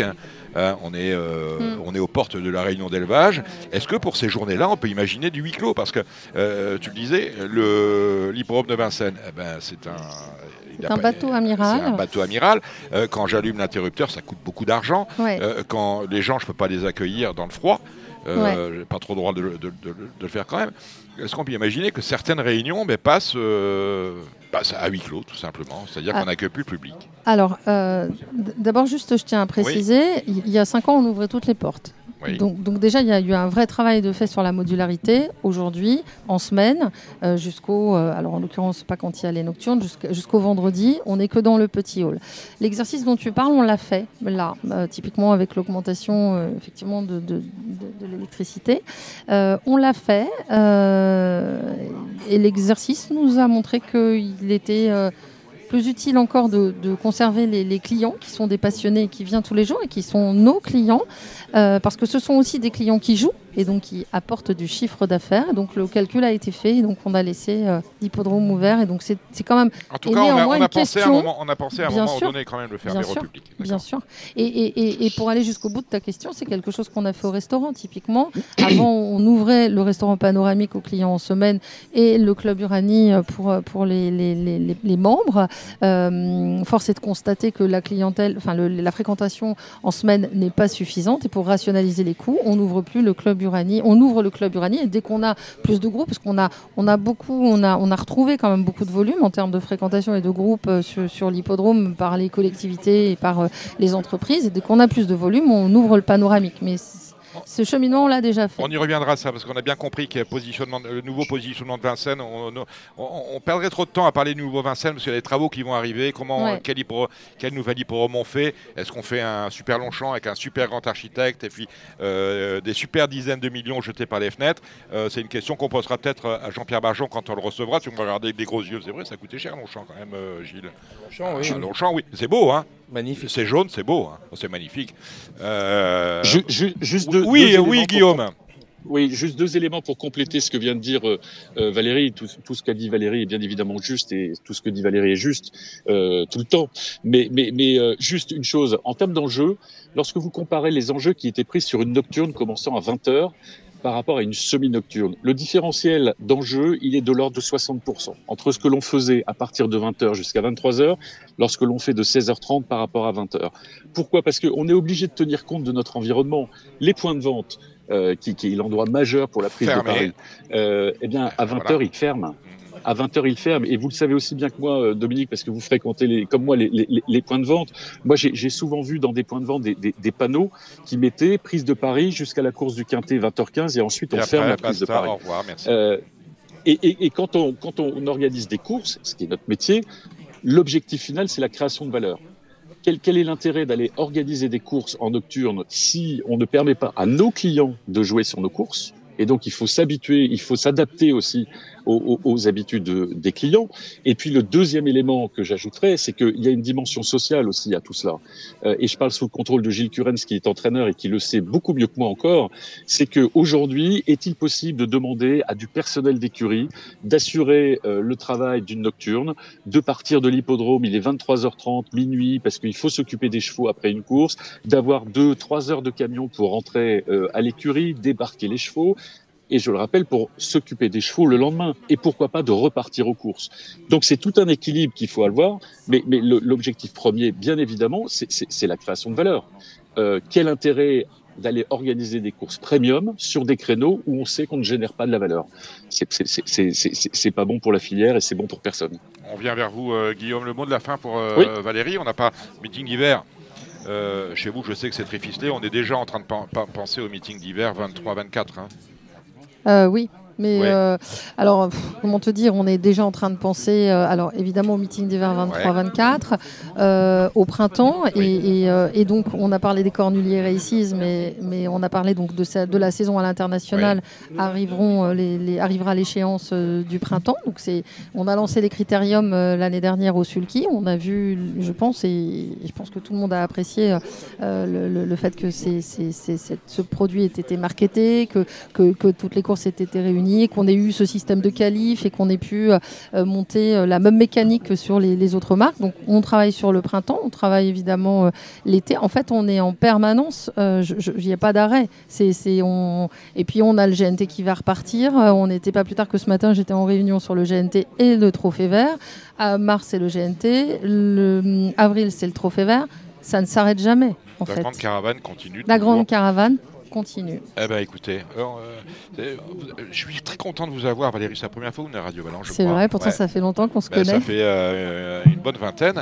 Et c'est Gilles, on a parlé, on se disait, c'est marrant parce qu'il y a des choses qui se font au, niveau de la communication, de bonnes choses, hein, au trop, et on n'en parle pas assez, on trouvait. Gilles, c'est pour ça que Gilles a dit, ben, on va inviter Valérie. Merci Gilles. Hein. Merci Gilles. Si, si, on était à table là, tu as déjà oublié. mais c'était la, fin du, la fin du dîner. Non, non, mais là, là c'est très bien comme ça. Bah, c'est magnifique. Il faut de la communication. Il faut de la communication. évidemment. C'est le nerf euh, de la guerre.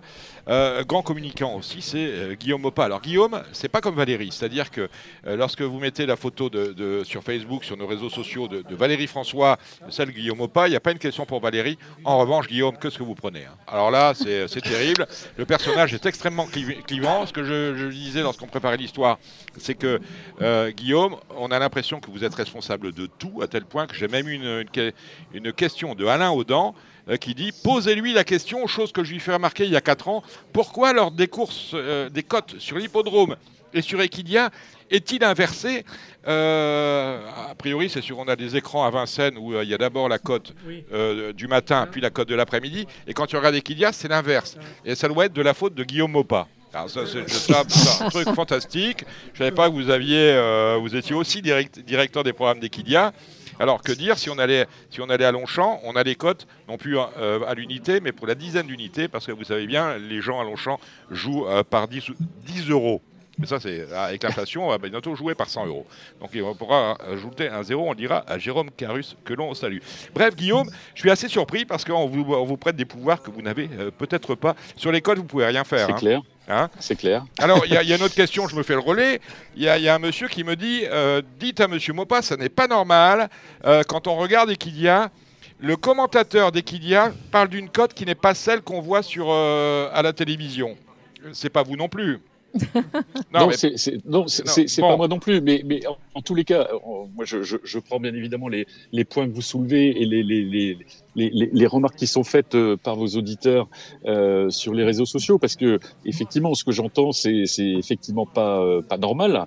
Donc, euh, bien évidemment, je remonterai l'information et je vais expertiser, je vais demander des informations là-dessus, parce que c'est effectivement très important. Je m'occupe pas de tout, mais si je peux être le, le, le, le relais de, de, certains dysfonctionnements ou de problèmes qui sont remontés par par vos auditeurs et par les turfistes, je, je, je, ne manquerai pas, bien évidemment, de, de m'en occuper. Alors, ce Régis Jardin qui s'étonnait que les cotes affichées à l'écran ne correspondaient pas à celles qu'annonçaient les commentateurs sur Equidia. Il a quand même des questions un peu pertinentes.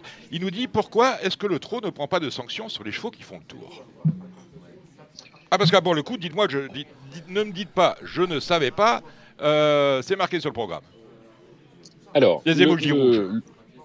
Oui, alors sur les émojis. Alors les émojis, euh, il faut rappeler l'esprit de ce qui a été voulu. Bien évidemment, nous, en tant qu'organisateurs de course, notre préoccupation, c'est de donner et de pouvoir donner tous les éléments euh, les plus pertinents aux parieurs pour qu'ils puissent faire son pari en toute connaissance de cause. Ça a été le cas avec les déférés que l'on a euh, que l'on a mis euh, sur le programme. C'est euh, euh, voilà des choses comme ça. Les emojis, ça revient et, et c'est l'origine, ce sont les assises du trot que nous avons organisées en 2020. L'objectif, c'était quoi? C'était de donner aux parieurs l'avis de l'entraîneur sur les chances de son cheval. Lorsque un entraîneur, et, et encore une fois, on n'est pas en train de se parler à soi, on est en train de se parler, de parler aux entraîneurs. C'est-à-dire que Je ne comprends pas d'ailleurs pourquoi certains entraîneurs ne jouent pas le jeu, parce qu'ils ne sont pas en train de, de, de, de, prendre le rôle de pronostiqueurs. C'est pas du tout ça qu'on leur demande. Ils ne sont pas en train de se parler à eux-mêmes ou à leur entourage. Ils sont en train de parler aux parieurs. Et je m'excuse quand même de le, de le, rappeler à tout le monde, le parieur, c'est quand même celui qui fait vivre tout le monde et qu'il il a droit à tous les égards, tous les égards que l'on peut avoir vis-à-vis de lui.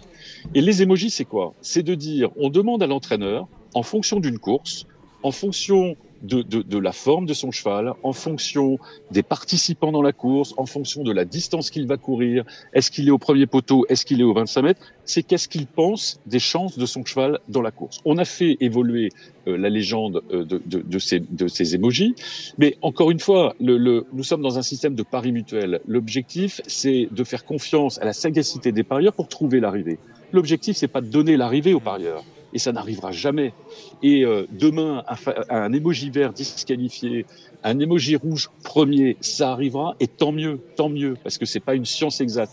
Le cheval, bah, c'est un animal, il se comporte euh, bah, comme il le veut, parce que c'est quand même lui qui est maître de la chose au final, et que donc l'arrivée certaine avec premier favori, deuxième favori, troisième favori, ce n'est pas le cas. Lorsque un entraîneur met un emoji rouge, ça ne veut pas dire qu'il va faire le tour. Ça veut dire simplement que lui, a priori, lorsqu'il engage son cheval, il n'y voit pas une chance première par rapport à l'opposition, par rapport à la catégorie de la course, par rapport à la spécialité parfois, par rapport à la corde, par rapport à la distance, par est-ce qu'il est drivé euh, par euh, le premier jockey de la maison ou un apprenti, est-ce qu'il court ferré ou est-ce qu'il court plaqué ou est-ce qu'il court déféré Donc voilà, donc c'est ça. Et en aucun cas, c'est nous sommes en train d'officialiser le fait de dire que tel cheval qui a un émoji rouge dans une course, il est engagé pour faire le tour. Ce n'est pas vrai. On est bien d'accord. En Ce revanche, c'est pas du tout ça. En revanche, lorsque j'ai, euh, on, le sait tous, on, va aux courses.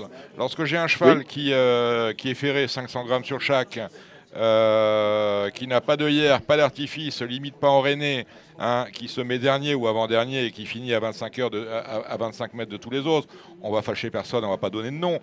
Euh, et, dont manifestement il n'est pas là pour jouer sa chance, ce qui est interdit par le code des courses, parce que chaque cheval que vous avez sur un hippodrome euh, doit courir la course pour la gagner. Et vous, vous êtes détenteur, vous rendez la justice sportive quand même.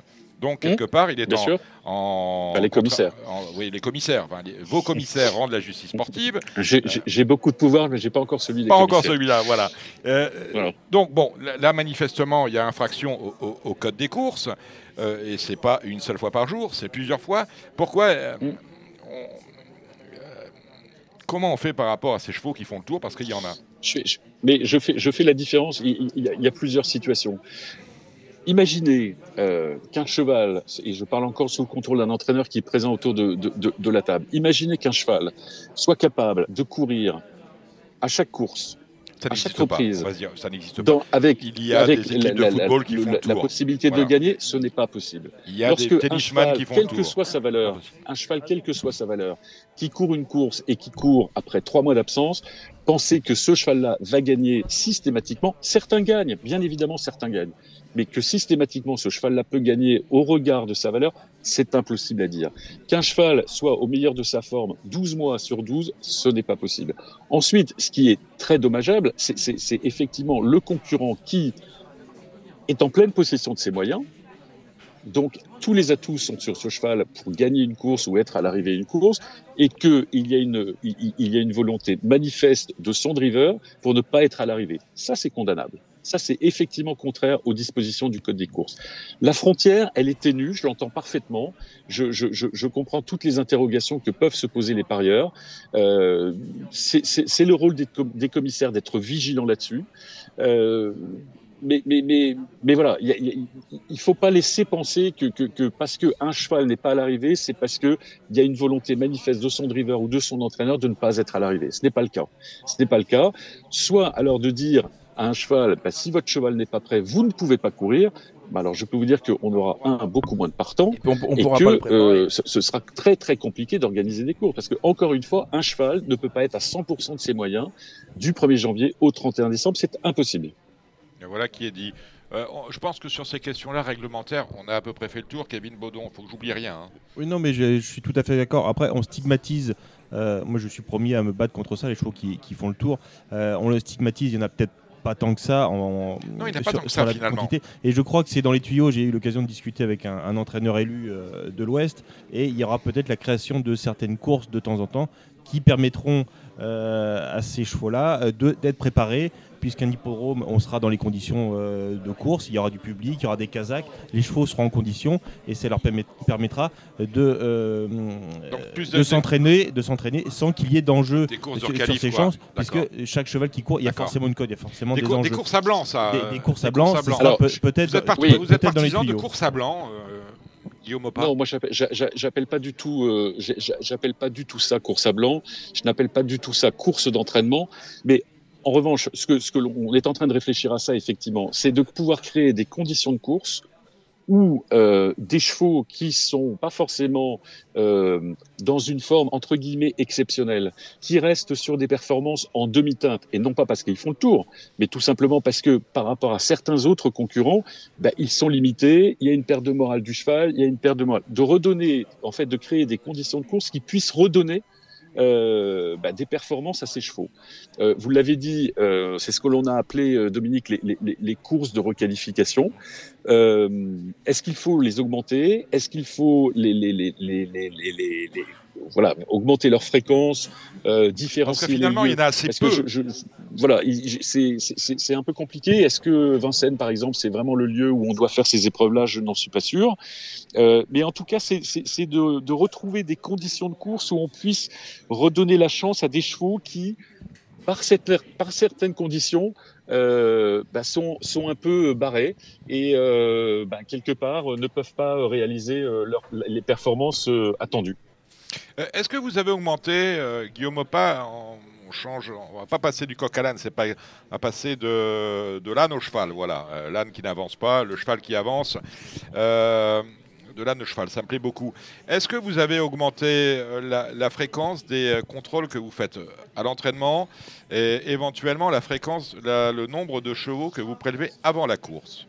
Euh, ça aussi, on peut en revenir à ce qu'on disait en début d'émission. C'est un sujet qui avait été On, en revient au premier sujet, mais vous avez tout à fait raison de le dire parce que c'est un, un, élément euh, qui était euh, manquant, mmh. bien évidemment, dans l'émission dont on parlait euh, au début de, de, de, de ce rendez-vous. Euh, oui, bien évidemment, on a développé les, les, les, prix, les prélèvements avant course.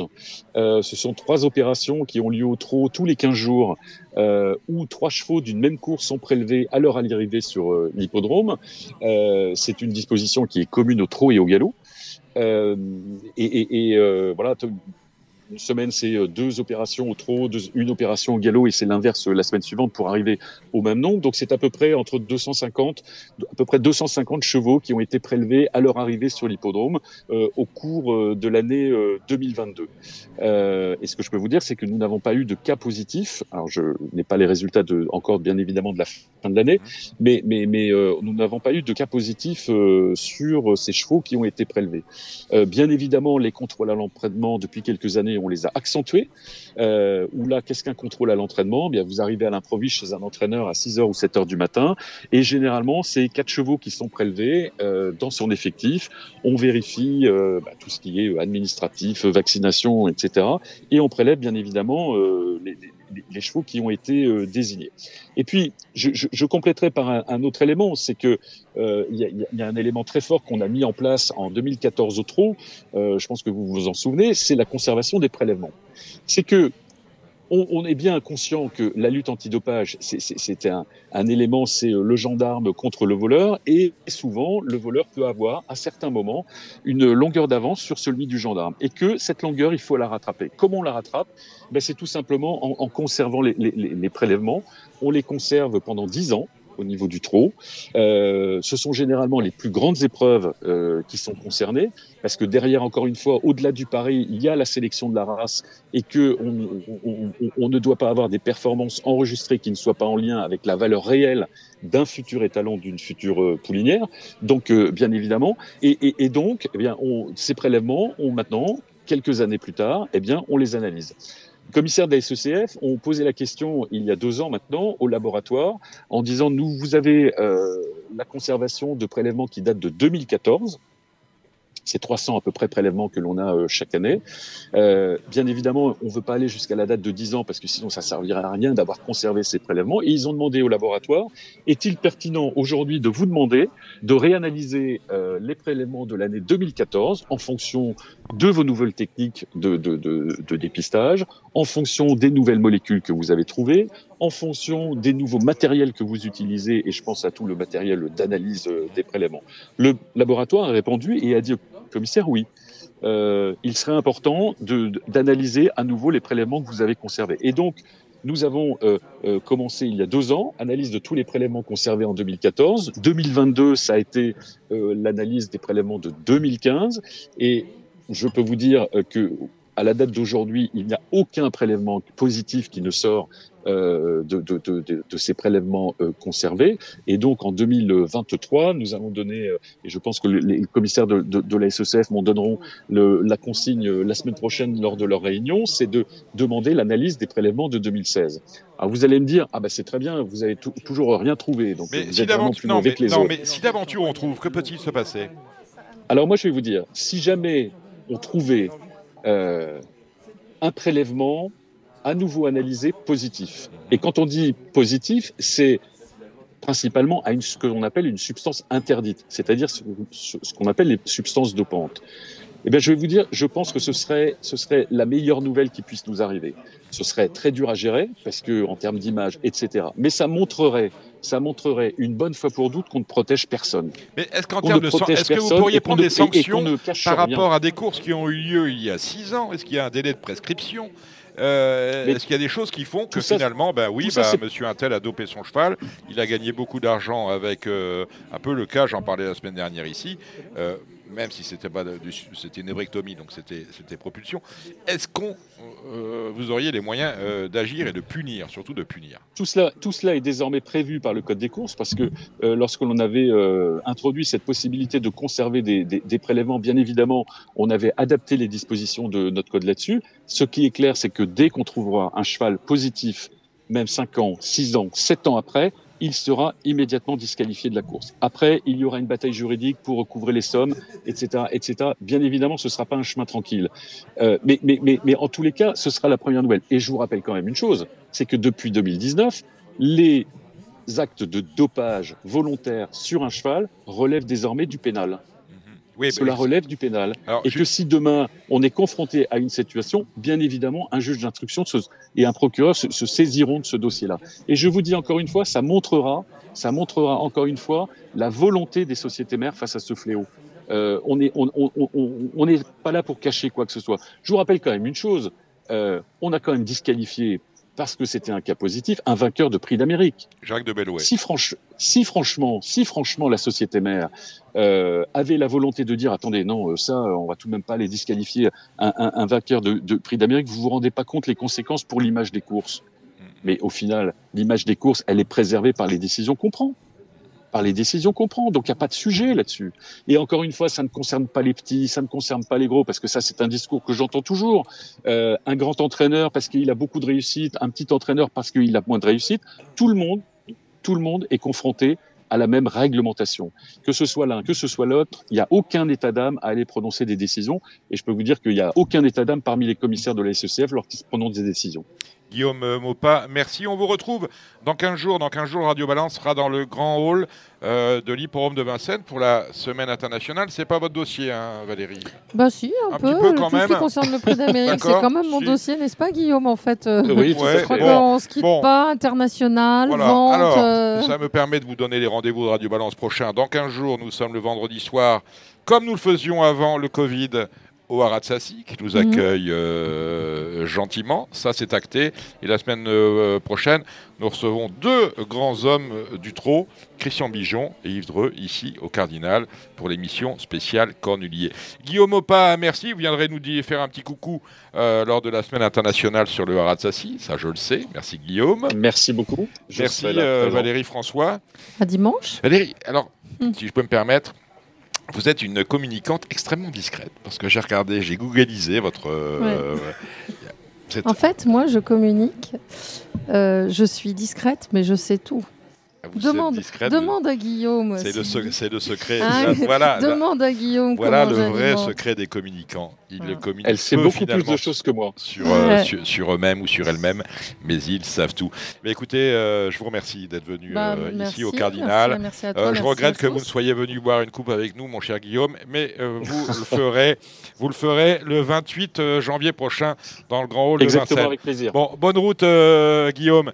Merci Valérie. Merci beaucoup. Et puis, euh, bien évidemment, rendez-vous ce week-end sur euh, l'hippodrome de Vincennes, parce que Valérie l'a dit tout à l'heure, mais on, est assez fiers, euh, notamment vis-à-vis des turfistes, vis-à-vis du public, de présenter deux superbes événements à la fois demain et à la fois dimanche. Demain, c'est le Z5, c'est le véritable. La SWC Q4 des 5 ans. C'est ça hein? Voilà, et puis c'est. Je suis pas trop d'accord sur le SWC, mais bon, c'est pas très grave. C'est dans la vie. Dans la vie. Il faut essayer plein de choses. Et puis, ceux qui ah bah. n'essayent pas ne, ne, Alors, moi, il n'y a, y a, pas, y a pas de problème. Donc, euh, je suis donc à mon, voilà, je, sais, euh... je suis à mon top quota d'essai. Hein donc, et puis, et puis dimanche, je le disais, Guillaume, ah bah, dimanche, on a, on se retrouve bien sûr, bien sûr, on a le. C'était une une vraie revue d'effectifs pour euh, bah, la grande course dans 15 jours. Donc euh, à la fois le quintet de demain et puis dimanche le prix de, le, prix de Belgique, Q6. Q6 des prix d'Amérique. Parce que tu parles du prix d'Amérique, on va accueillir euh, des, des, des, chevaux d'ancienne gloire en ouverture du défilé du prix ah, d'Amérique. Très bien, qui et, alors, alors Bold Eagle, sans doute Non, Bold ah. Eagle sera en Talasso. Festin Bourbon. Non plus. Non plus. Bon. Non plus, non plus. Attends, je te prends la ah. liste parce que je te dis pas de bêtises. Maulne. Maulne du Corta. Euh, tout à fait. Le propriétaire était d'accord. Fedo, le propriétaire, j'ai eu du mal à On le a du mal à le hein. convaincre. Ah, On oui, salue le président Barjon. Tout à euh, fait. Quesaco Fedo. Quesaco, Jacques de Bellouet. Et 25 ans Quesaco quand même. Jacques de Bellouet. Jacques de Bellouet. Il m'en manque un. Euh... Bah non des moindres quand même. Kezako, Jacques accueille les grands-pères. Jacques de, Jacques de Bellouet, Kezako Fédo. Son grand-père. Ah oui. Eh oui, oui. Peut-être même certains arrière-grands-pères. Peut-être pour certains arrière-grands-pères. qu'on a commandé, qu'on a commencé à, communiquer et qui plaît beaucoup. Oui, c'est vrai que. Ce qui plaît beaucoup, donc ce sera en ouverture euh, euh, du, défilé euh, du Prix d'Amérique et. Euh, pour en terminer avec les cornes du RSI, euh, on parlait des codes du galop. On n'a pas de ronde présentation le jour des, cornes du RSI. on n'a pas de ronde, présentation, mais on aura un défilé euh, voilà, un petit peu plus théâtralisé. On aura une théâtralisation différente, une grande bâche qu'on va, qu'on va mettre sur la piste. Et puis, et puis on, va, on va redonner ces lettres de noblesse à ce, beau prix qui est le prix de Cornulier et ce qu'on a commencé à faire. Le prix de Cornulier, c'est le dimanche 22 sur les bords de Vincennes. Merci Guillaume, merci Valérie. Merci, à bientôt. L'heure des pronos, l'heure des chocos est arrivée avec euh, tout d'abord euh, le trou. On va faire assez rapide parce que beaucoup de choses ont été dites. Euh, c'est une rubrique qui va. Ça, a beaucoup plu, Gilles. je ne sais pas si j'ai eu le temps de vous le dire, Gilles. J'ai reçu un coup de fil samedi matin euh, de notre ami à tous, Gilles Barbarin. Et Gilles Barbarin m'a dit quelle belle émission euh, vous avez faite. Et il a particulièrement apprécié celle où tu t'occupais du trot. Ah ben voilà, on salue euh, Gilles Barbarin. Donc le trot, la partie trot, ça va être avec Gilles Baudon. Et ensuite, le galop, ce sera avec Kevin Nicole de The Turf et Cédric Philippe de Paris Turf. Allez, vous restez en ligne. Ah bah écoutez, euh, alors c'était long, c'était long, mais euh, comme dirait l'autre, avec un E, euh, c'était bon. on a appris des choses quand même. Gilles Oui, oui, plein de choses. Ouais, vous, saviez, vous êtes... Ouais, beaucoup de choses qu'on savait déjà quand même. Ouais, voilà, bon. Guillaume Pas le disait, on a un beau programme avec le prix de croix. Le prix de croix, c'est le Z5 de ce samedi. Alors, on a quand même un souci. C'est vrai que Idéo Tillard va partir en dessous d'égalité. Euh, mais est-ce qu'on va jouer main ouverte ou pas? Et euh, si on joue pas main ouverte, euh, est-ce qu'on va gagner quand même alors que l'objectif c'est dans 15 jours? Est-ce qu'en courant à 70%, il peut les tordre Oh oui. D'accord, ça me va. Gilles? Oui. depuis le début de sa carrière, ils ne sont jamais cachés, ils ont toujours couru pour gagner. le cheval est, est déféré des postérieurs, c'est sa meilleure configuration. Euh, on sait qu'il sera sûrement comme ça dans, le prix d'Amérique. Euh, non, il n'y a aucun, aucun signe avant-coureur qui puisse nous faire dire que euh, ne va pas lutter pour la victoire, même si Thierry Duval d'Estaing annonçait qu'il courait peut-être un peu plus sage, entre guillemets, qu'il courrait caché, qu'il n'irait pas forcément devant. On sait qu'il a une telle vitesse, une telle faculté d'accélération qui peut facilement dominer ce, lot de, samedi, qui reste toutefois de qualité. De qualité. De qualité parce qu'il y a quand même. Mais c'est un peu toujours les mêmes. C'est un peu toujours les mêmes. Il y a beaucoup d'incertitudes. Colmisobrise, quand même, euh, c'est la deuxième ou troisième chance de la course. Nous sommes d'accord avec ça Ah oui, il a une bonne chance sur ce qu'il vient de faire la dernière fois, oui. Il y a, il y a un outsider, me semble-t-il, intéressant, c'est Cashbank Biji. Alors lui, euh, dans le critérium, il est, euh, il est resté en et vivant, jamais pu s'exprimer. C'est votre cheval, Gilles? Il a une bonne chance. C'est pas mon favori parce qu'évidemment, bon. Ida reste mon favori. je ne parle pas des favoris, je parle des, des il, va être, il va être dans le Z5. Dans le Z5 Ouais, bon.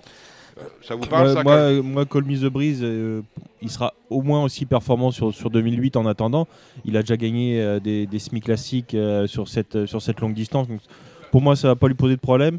Euh, Inma Rosa, c'est un peu la, jument qu'on suit, qui est souvent malheureuse. Elle, sera, derrière, Inoubliable. elle, sera derrière. Il y a Inoubliable également, le, numéro 12, qui est une des valeurs sûres. Mhm.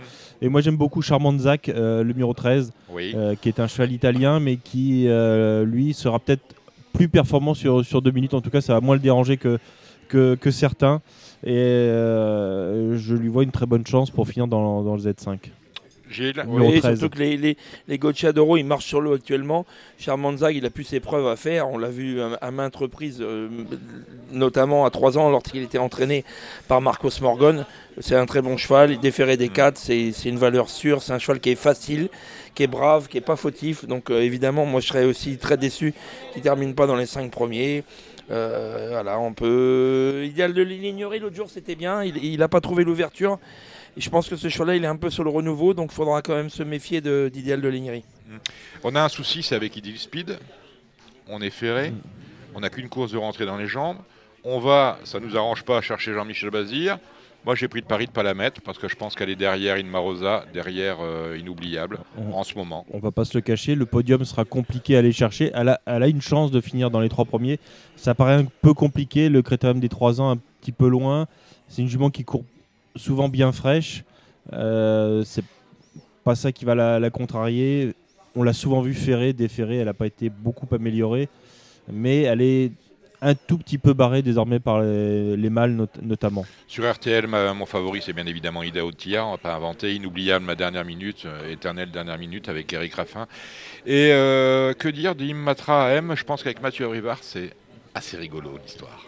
C'est rigolo. Moi, je vous avouerai que j'ai pas été au mariage. Est-ce que je dirais à l'enterrement Et voilà.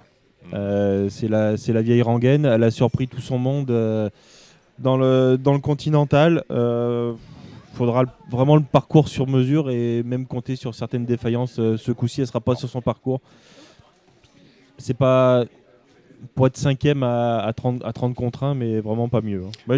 J'aime bien Carlo Magno Desi. Ah, Charlemagne. Charlemagne italien, ouais, entraîné par, par, Laurent Brivard, qui sera cette fois euh, déféré des postérieurs, plaqué des, antérieurs. C'est un choix qui a, déjà montré euh, dans des lots très corrects qu'il pouvait bien figurer. Je, trouve que c'est un outsider assez, assez amusant. Allez, on balaye la réunion de ce samedi avec le prix de Tine. C'est la première, une course pour des pouliches de 3 ans n'ayant pas gagné 26 000. Euh, votre préféré, mon cher on a Confiné qui euh, portera le numéro 10 qui court assez rapproché, mais elle s'est vraiment baladée la, dernière fois et euh, elle retrouve une opposition quand même beaucoup plus huppée avec Alicia Jocelyn, le, numéro 7. Et Killjoy Lady, une pouliche qui est encore un petit peu compliquée, mais qui a fait un drôle de retour la, dernière fois. Euh, c'est trois pouliches qui, se détachent, mais je mettrai en, coup de poker le numéro 2, Keep Face, qui sera plaqué des quatre pieds. Moi, je vais juste en rajouter un. Je suis d'accord avec tout ce que vient de dire euh, Kevin. Je vais rajouter Kimoko du Doux, qui a quand même bien terminé la dernière fois. Bon, notre future association à tous, c'est l'Association nationale des seigneurs des courses. On salue euh, François Broyer qui la préside. C'est euh, le prix de la deuxième, une course au montée trop européenne pour des vieux chevaux, 8, 9 et 10 ans. Kevin. il y a apparemment une base assez solide pour les trois premières places. C'est Fève de Bélève, le le numéro 6 avec Mathieu Mottier qui est très performant sur, sur ce parcours. On a le numéro 1 Self Explosive qui vient de se, se promener sur les de, de Pontchâteau. Là, c'est pas, pas les mêmes, il monte de catégorie, mais il peut, il peut bien faire. Et Etna du Lupin qui revient sous la selle, c'était pas si mal la dernière fois euh, à l'athlé. Moi, j'aime bien ce numéro 4. Gilles. Oui, il n'a pas fait de détails le jour euh, Self Explosive et il s'annonce quand même pour moi le, cheval à battre. Attention pour une cote à Everly qui n'a pas couru monter depuis, depuis, depuis peut-être peut-être un, an ou deux, et, qui sur une ancienne valeur au monté, une jument qui avait été une candidate auprès du président de la République, elle pourrait très bien se révéler. Le prix de Castambert, c'est la troisième avec euh, bah, Fort, mais attention, Huper la Mag, Kevin. Oui, moi j'aime bien Histoire du Lupin numéro 6, mmh. Fort le 10 et Elena Girl le, numéro 8. Les pensionnaires d'Yves Dreux sont, très en forme hein, lors de ce meeting. Il fait un, super hiver. Yves Dreux, euh, c'est trois candidatures qui me, qui me plaisent tout particulièrement particulièrement avec le 7 Avan d'Ocagne. Et on salue euh, Bertrand de Folleville, tiens, donc j'y pense, qui a gagné avec Johor. C'était mardi, mardi ou mercredi à Vincennes. Si je ne m'abuse, euh, Bertrand n'avait pas drivé à Vincennes depuis 2016, il n'avait pas gagné depuis 2009. Vous voyez comme quoi euh, le talent n'est pas atteint par le, poids des ans. Gilles, dans ce Kevin a dit beaucoup de choses. Je vais juste rajouter pour un, pour un The 4, Igidofort qui trouve une occasion pour se racheter. La cinquième, c'est le prix d'Evian. On n'en voit pas ici hein, au Cardinal de l'Evian. 15 partants, des, des, juments âgés de 4 ans, c'est compliqué. Kevin. C'est compliqué. On a encore du, déferrage qui vient. Euh, qui vient peut-être bouleverser les lignes. Alors Jumba de euh, l'autre jour, elle était très en vue. Euh, c'était c'était un drôle de lot. C'était le numéro 4. Elle est ferrée. Elle, est, elle, est, elle est ferrée. Ça va peut-être pas changer grand-chose elle reste quand même compétitive. Euh, Jolie Stargiel, le numéro 12, c'est une première chance même sur 2100. Elle, le déferrage l'a beaucoup amélioré. Le 9, Justicia Smart avec Carvesiono, euh, qui a montré beaucoup de vitesse. Euh, il peut y avoir encore une, très belle cote dans, cette épreuve. Et le 10, Jouvence de Carrel qu'il faut reprendre. on va rajouter Jolie Star qui, qui, est tombé sur un os. c'est marrant, a JL chez Mathieu Abrivard. Salut, tiens, Jean-Luc qui, qui a. Élite de JL, c'est bien la dernière fois. C'est très bien. C'est très bien. Je suis très content pour Jean-Luc Dersois. Tout à fait, on est content pour, euh, pour Jean-Luc qui, qui regagne un, quintet. Voilà, comme je disais, Jolie Star JL qui est, qui est tombé sur un os la dernière fois et qui devrait, à mon sens, euh, elle est de nouveau plaquée et déférée des postérieurs, comme l'autre jour, donc elle devrait participer activement à l'arrivée. La suivante, c'est une course euh, européenne pour des juments âgés de 6 à 9 ans, Kevin. Oui, avec euh, Islovli qui a été très malheureuse en, dernier lieu et qui peut euh, trouver une compensation, même si on le sait, c'est jamais évident. Il y a un lot euh, assez, assez homogène. Euh, Hollywood Queen, le numéro 5, va, monter en puissance. C'est une toute première chance. C'est pour une cote un peu plus sympa. Gravaletta, qui n'a pas pu s'exprimer la dernière fois, le numéro 11, qui sera encore drivé par Franck Ouvry, qui découvre un bel engagement. Moi, j'aime beaucoup Zante Laser, qui monte en puissance, qui, à mon avis, possède cette fois-ci une première chance. Et Hollywood Queen, le 5, l'écurie Laurent Brivard en grande forme avec Alexandre le Saint-Flour, euh, des amateurs, parce qu'on joue là-dedans, 10 au départ. Rien forcément de très folichon. Fabiola de Salsa, euh, qui s'est fait remarquer en dernier lieu et qui a très bien couru dans un lot euh, supérieur. Il est bien placé au premier échelon. Et au second échelon, Espoir Permis, qui est une, qui est une valeur sûre et qui portera. Qu'est-ce qui s'est passé la dernière fois avec Jean-Claude Louche euh bah, Ça s'est pas bien passé parce qu'il est resté. Bon, c'est de la faute de l'entraîneur. Voilà, l'entraîneur, il va plaider coupable sur ce coup-là. Mm. Jean-Claude avait envie de prendre la tête et de voir. Moi, je lui ai dit non, surtout, tu prends pas la tête, faut pas trop démarrer. La jument a démarré d'elle-même. Il s'est retrouvé à côté du cheval de tête. Il savait pas trop quoi faire. Il avait peur de se faire engueuler, donc il est resté à deux née au vent et elle est restée née au vent jusqu'à 1000 mètres de l'arrivée, ce qui pour elle c'est très préjudiciable. Et ensuite, la jument, euh, il a repris un dos, mais bon, elle s'est pas relancée pour finir.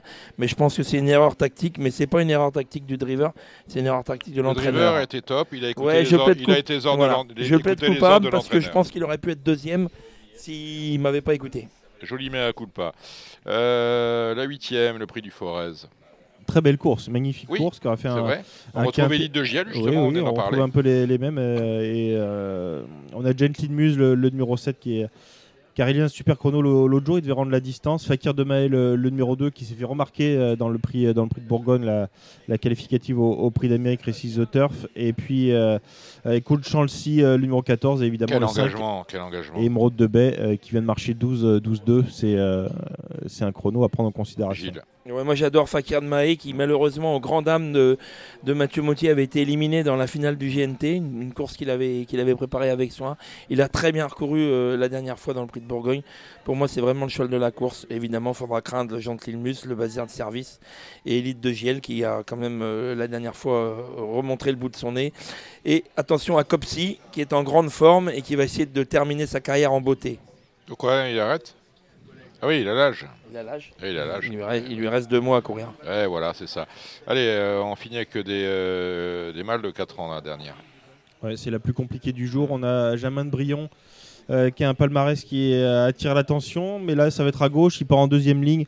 Ça sera sans doute le, favori. Moi j'ai une course qui, va payer. j'ai un coup de cœur pour le 12, Jet du Cailleux, qui, qui n'a pas couru en dernier lieu, qui s'est fait remarquer. C'était la, la grosse note. Donc le, le 12 et puis le 11 par protection. Gilles?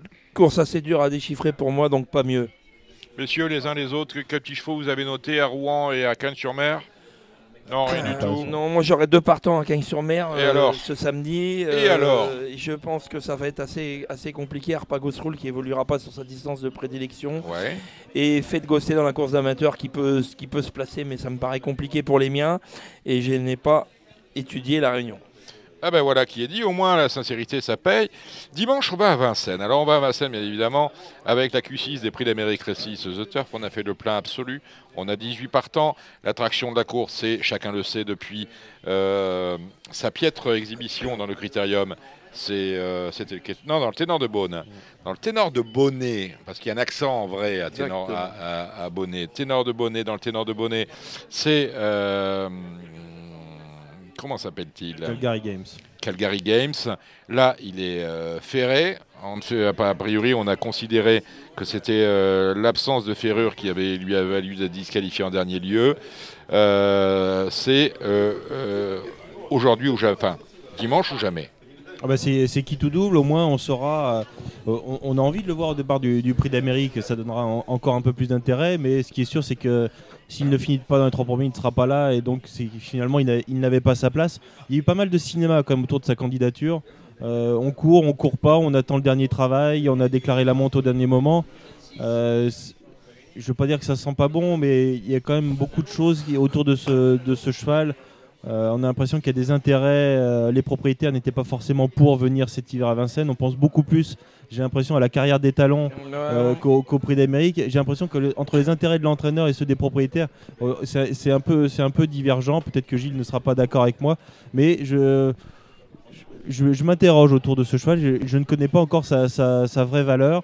Euh, on s'était interrogé quand il est arrivé en France. Il n'avait qu'une course, une petite course entre guillemets dans les jambes en, Suède. Pas, surtout, il n'a pas les gains. Il n'avait pas les gains pour courir le Prix d'Amérique. Donc il fallait absolument qu'il se qualifie. Bon là, il faudra qu'il dans, dans, les trois premiers. Mais finalement, il n'a pas fait de vraie course non plus euh, la dernière fois. Est-ce qu'il va manquer? En tout cas, ça sera un vrai, un vrai test. Il peut, il peut s'imposer brillamment. Mais je suis pas. Euh, non, mais j'ai bien compris une chose. On peut absolument jouer contre, c'est-à-dire ne absolument pas le prendre en base du Z5. Et après, quand on regarde la liste des partants, c'est assez simple parce qu'il faut avoir cette idée-là en tête. Euh, il y a des chevaux que, ça que, que, que, ce prix de Belgique, disons-le franchement. Euh, eh ben, n'intéresse pas. Euh, Delia Dupomereux, à mon avis, elle ne peut pas se satisfaire de sa victoire dans le Bourgogne la dernière fois. Elle était sur sa distance. À mon avis, elle est, elle est en, condition ascendante. Elle va rouler. Coxtil, je ne comprends pas qu'on le laisse ferrer. D'ailleurs, on a mis un rouge sur le site du trot. On doit sans doute attendre euh, le prix de France. Vernissage Griffe, je vais remonter la liste. Vous m'arrêtez si je me trompe. Vernissage Griffe, c'est pas mal, mais euh, il va encore monter sur sa dernière course. C'est un lauréat possible peut-être. Le meilleur vernissage griffe. Euh, s'il n'a pas de problème de distance, il a gagné la loterie, mais on est ici sur 2008, euh, ça va être compliqué. Onek, on est qualifié de toute manière, mais on est déféré. Voilà un cheval qui peut gagner il faudrait qu'il nous montre quelque chose, même si c'est plutôt bien défendu. Il a toujours été battu euh, cet hiver. Il a, il a l'occasion, peut-être avec un parcours caché, de, et pourquoi pas de, gagner. Il a, il a le droit, il a, il a le droit de, remporter une, une telle épreuve. Viking il, est ferré, il fait son retour à Vincennes. d'accord. Hookerberry, on est qualifié, mais on est déféré des quatre. On va montrer un petit truc. Jean-Michel se met à son sulky. Il peut même gagner. Il peut même gagner, voilà. Euh, Italiano Vero, on a bien compris qu'on allait le regarder, puisqu'on attend, je pense, la belle. On est ferré.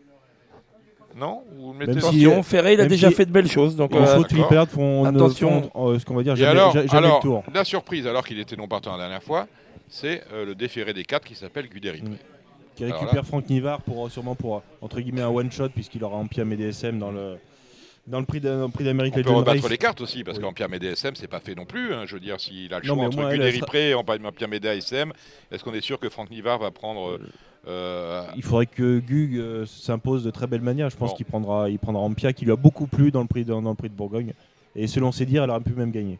Bon, Zarenfass, on regarde. Oui. Bon, encore qu'on a mis un verre chez Jean-Michel. Lève dit pas, le choix du président.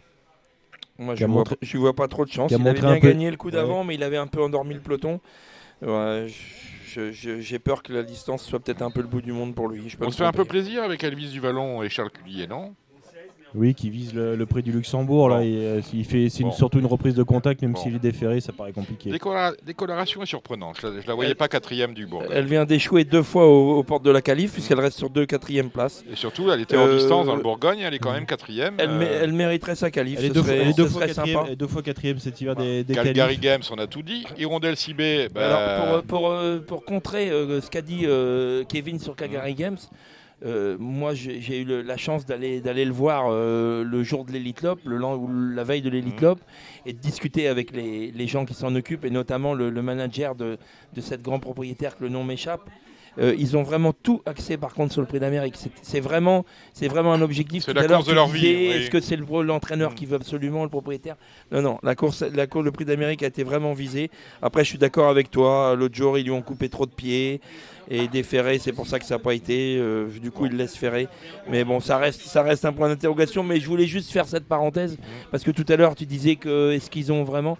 Honnêtement, la, propriétaire qui est très âgée, il y a longtemps rêve de gagner le prix d'Amérique. Il, s'est fait attendre hein, quand même. Hein. Ouais, ouais. Même le, le meeting. Il est rentré tard et tout. Bon, on, euh, non, Hirondelle Cibé. Parce que la vérité peut pas venir de chez elle. Elle a montré ses limites l'autre jour. Dans Moi, je la, la retiens pas non plus. Euh. du Landré, on est qualifié. Je pense qu'il faut montrer un petit truc à Benoît, mais. Euh, il, peut, il peut être 4-5 euh, avec un bon parcours. Beats, la dernière fois, dit, voilà. Bah, celui qui Beats, c'est peut-être celui qui parce que Calgary Games, s'il joue la qualif, à mon avis, on a vu l'autre jour qu'il démarrait très bien dans le prix des Nerfs de Bonnet. Ah, on a mis un démarreur. Hein. Donc, on, a mis, on, a mis, le meilleur des démarreurs. Voilà. C'est-à-dire que Johan Le Bourgeois, quand il lui dit tu attends, tu finis, euh, vous avez euh, quand même plus de chances de le voir en tête. Alors, hein. moi, je pense que Calgary Games va aller devant, mais le seul qui peut contrer euh, Calgary Games pour aller devant, c'est Beats. Alors, est-ce que Beats va embêter Calgary Games hmm. C'est les deux chevaux qui peuvent aller devant. Donc, attention à Beats quand même, qui avait quand même bien couru ce jour-là. Avis au sourd, Beats, c'est avec un D. Hein. Nous sommes bien d'accord. Orsi Dream, on regarde ah Non, pas ah du tout. Pour moi, ah. c'est le gagnant. D'accord, voilà. C'est avec un bon parcours. Pierre Béloche a mis l'émoji vert et Pierre Béloche tient beaucoup à ses émojis. Donc, il a mis l'émoji vert. Je l'ai rencontré cet après-midi d'ailleurs. Il est plutôt confiant. Évidemment, le cheval reste ferré, mais il avait marché 10 en restant ferré euh, peu, peu avant. Il, va courir sans pression, caché. Il va faire, il va faire 500 mètres. Avec il va un bon parcours, un Eric Raffin inspiré. Moi, c'est mon favori. Hip Hop au fort. je pense qu'il est qualifié, je pense qu'il faut regarder. Non, on est bien d'accord. Votre favori, c'est Orsi Dream, on l'a bien compris. Votre favori, euh, Kevin? Euh, je, mets Orsi Dream aussi. Je mets Calgary Games par, par protection parce que il a quand même montré des choses, même si je demande encore à, être, euh, à être, conquis par, euh, par ce cheval suédois. Et ensuite, euh, Onek, le numéro 15, j'aimerais bien qu'il fasse une, vraie perf avant le, prix d'Amérique. Et Hookerberry, euh, déféré des 4, va encore faire l'arrivée, le numéro 13. Voilà qui a dit. Allez, on va balayer la réunion. On commence avec la première. On a au départ des mâles âgés de 5 ans. Kevin Elle n'est elle est pas facile. C'est une course qui est euh, qui est assez ouverte. Euh, Eric Raffin mène le, numéro 5, Iceberg Blanc, qui un bon parcours. Il peut, faire afficher une, très belle cote. Voilà, je n'ai pas forcément d'inspiration, mais euh, pour une belle cote, ce, numéro 5, et puis Indigo Piergi le, le 7. Gilles. Allez, moi, une seule, un cheval, une belle cote une surprise, Icar de la Dorette le 3. Magnifique, je mettrai, mon, parcours. Je mettrai mon argent dessus. La deuxième, on a au départ des mâles âgés de 3 ans, Kevin. Oui, c'est une belle course, des, très bons poulains. Euh, Crack Time qui est, qui est estimé par Sébastien Garato, il n'est pas encore complètement réglé, encore un peu, un peu compliqué, mais il a largement les, moyens de, confirmer. Euh, c'est un excellent poulain. Euh, Kiros de Bobon, numéro 3 aussi, est estimé. Euh, c'est les deux chevaux que je mettrai en, priorité. Gilles. Moi, Quick Gwyn m'a laissé une, une, impression très favorable. Le pensionnaire de Loris Garcia, il sera drivé par Alexandre Abrivard, qui est en grande forme. Alors, c'est celui-là pour moi. Alors, la quatrième, la troisième, tous déférés, sauf, sauf, sauf Jacques Arandal, numéro 2, qui est peut-être une, qui est peut-être une pouliche classique il va, il va progresser. Euh, c'est sûrement un, cheval de qualité. Euh, moi, j'attends Jasper Descharmes, le, le, numéro 12, que, Gilles connaît bien. Il l'a affronté. Euh, il va courir sous la selle. Et pour une grosse cote, je vais me fier, puisqu'il faut écouter les entraîneurs aussi, Franck Leblanc, qui, qui aime beaucoup Jodan Dichout, le numéro 14, qu'il estime énormément. dans ce lot-là. Si elle reste sage, ce sera vraiment une question de sagesse. Elle peut, elle peut faire sensation avec le numéro 10, Jiri Pacha aussi, un cheval de, qualité. Gilles. Et eh ben c'est celle-là que j'avais retenue, là, le blanc, donc rien à ajouter. Il y, a toujours d'excellents bruits sur, euh, sur sa candidature et un jour ou l'autre, elle va, elle va en claquer une à, très belle cote. Les 7 ans sur 2850, c'est euh, la cinquième.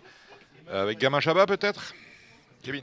Oui, qui vient de terminer derrière ses deux compagnons d'écurie, euh, dont Bordeaux qui a depuis remporté le, prix de la Côte d'Azur. Ça semble, même s'il est au 25 mètres, ça semble une course pour lui. Gaspard Dangis, le, le numéro 9, vient de gagner. C'était pas brillant. Il a gagné très correctement devant Gendrien.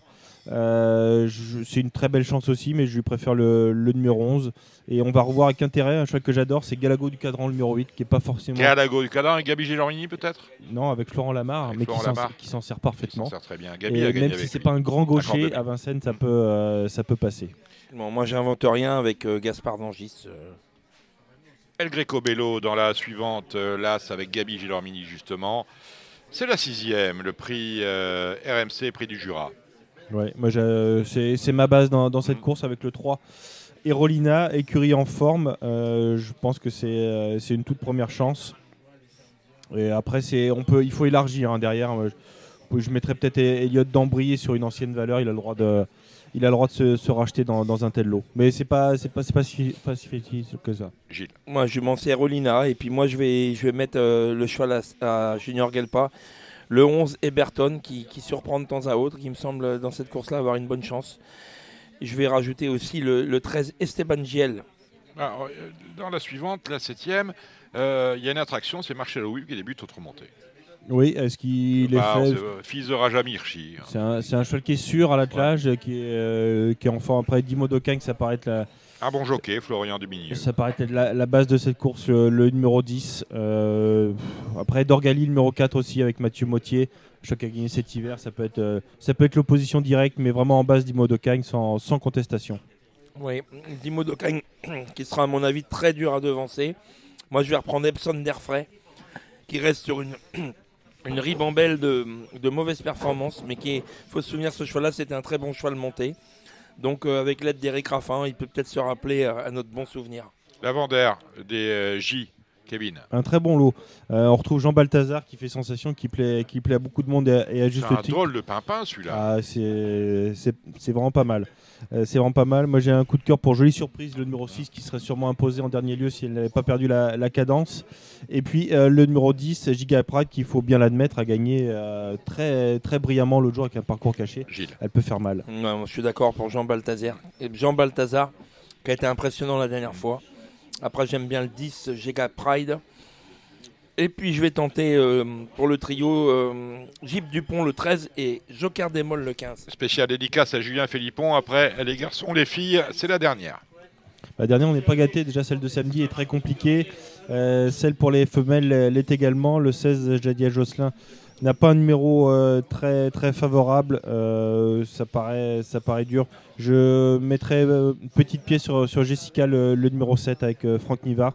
Et pourquoi pas pour une grosse cote, Jasmine de Gire, mais elles n'ont pas des, des, numéros très enviables derrière l'autostart. Gilles Il y, aura des gros J'ai une course qui est difficile à déchiffrer pour moi, donc euh, je laisse Kevin finir cette belle réunion. Si on est en positif avant la DER, déjà on sera bien. Ouais, on, euh, trotte euh, à, Lyon-la-Soie, on n'a pas regardé Lyon-la-Soie dimanche soir. Non, non, nous on attend les prime time. Merci messieurs, merci.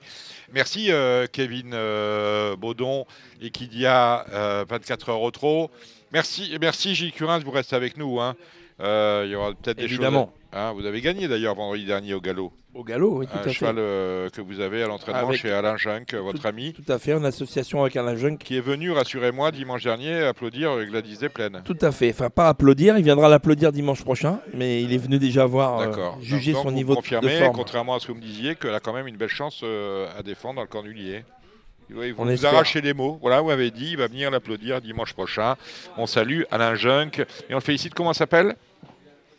C'est Tara Umaraquin. Tara Umaraquin, voilà, c'est ça.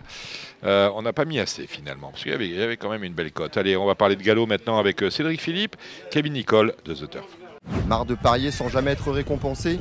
TheTurf.fr est le seul site à vous proposer un vrai programme de fidélité, accessible à tous et quels que soient vos types de paris. Rejoignez-nous dès maintenant sur theturf.fr.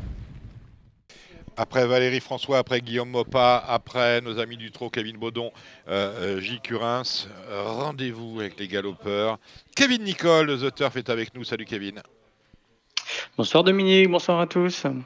Cédric Philippe, le taulier, Paris Turf, est là. Bonsoir très chers amis. Bon, vous avez eu les félicitations du public, hein. vous avez vu sur Twitter la semaine dernière. Ouais, Julien, Philippon surtout. Non, non, non. ah bah il était un peu à l'écart quand même. Hein.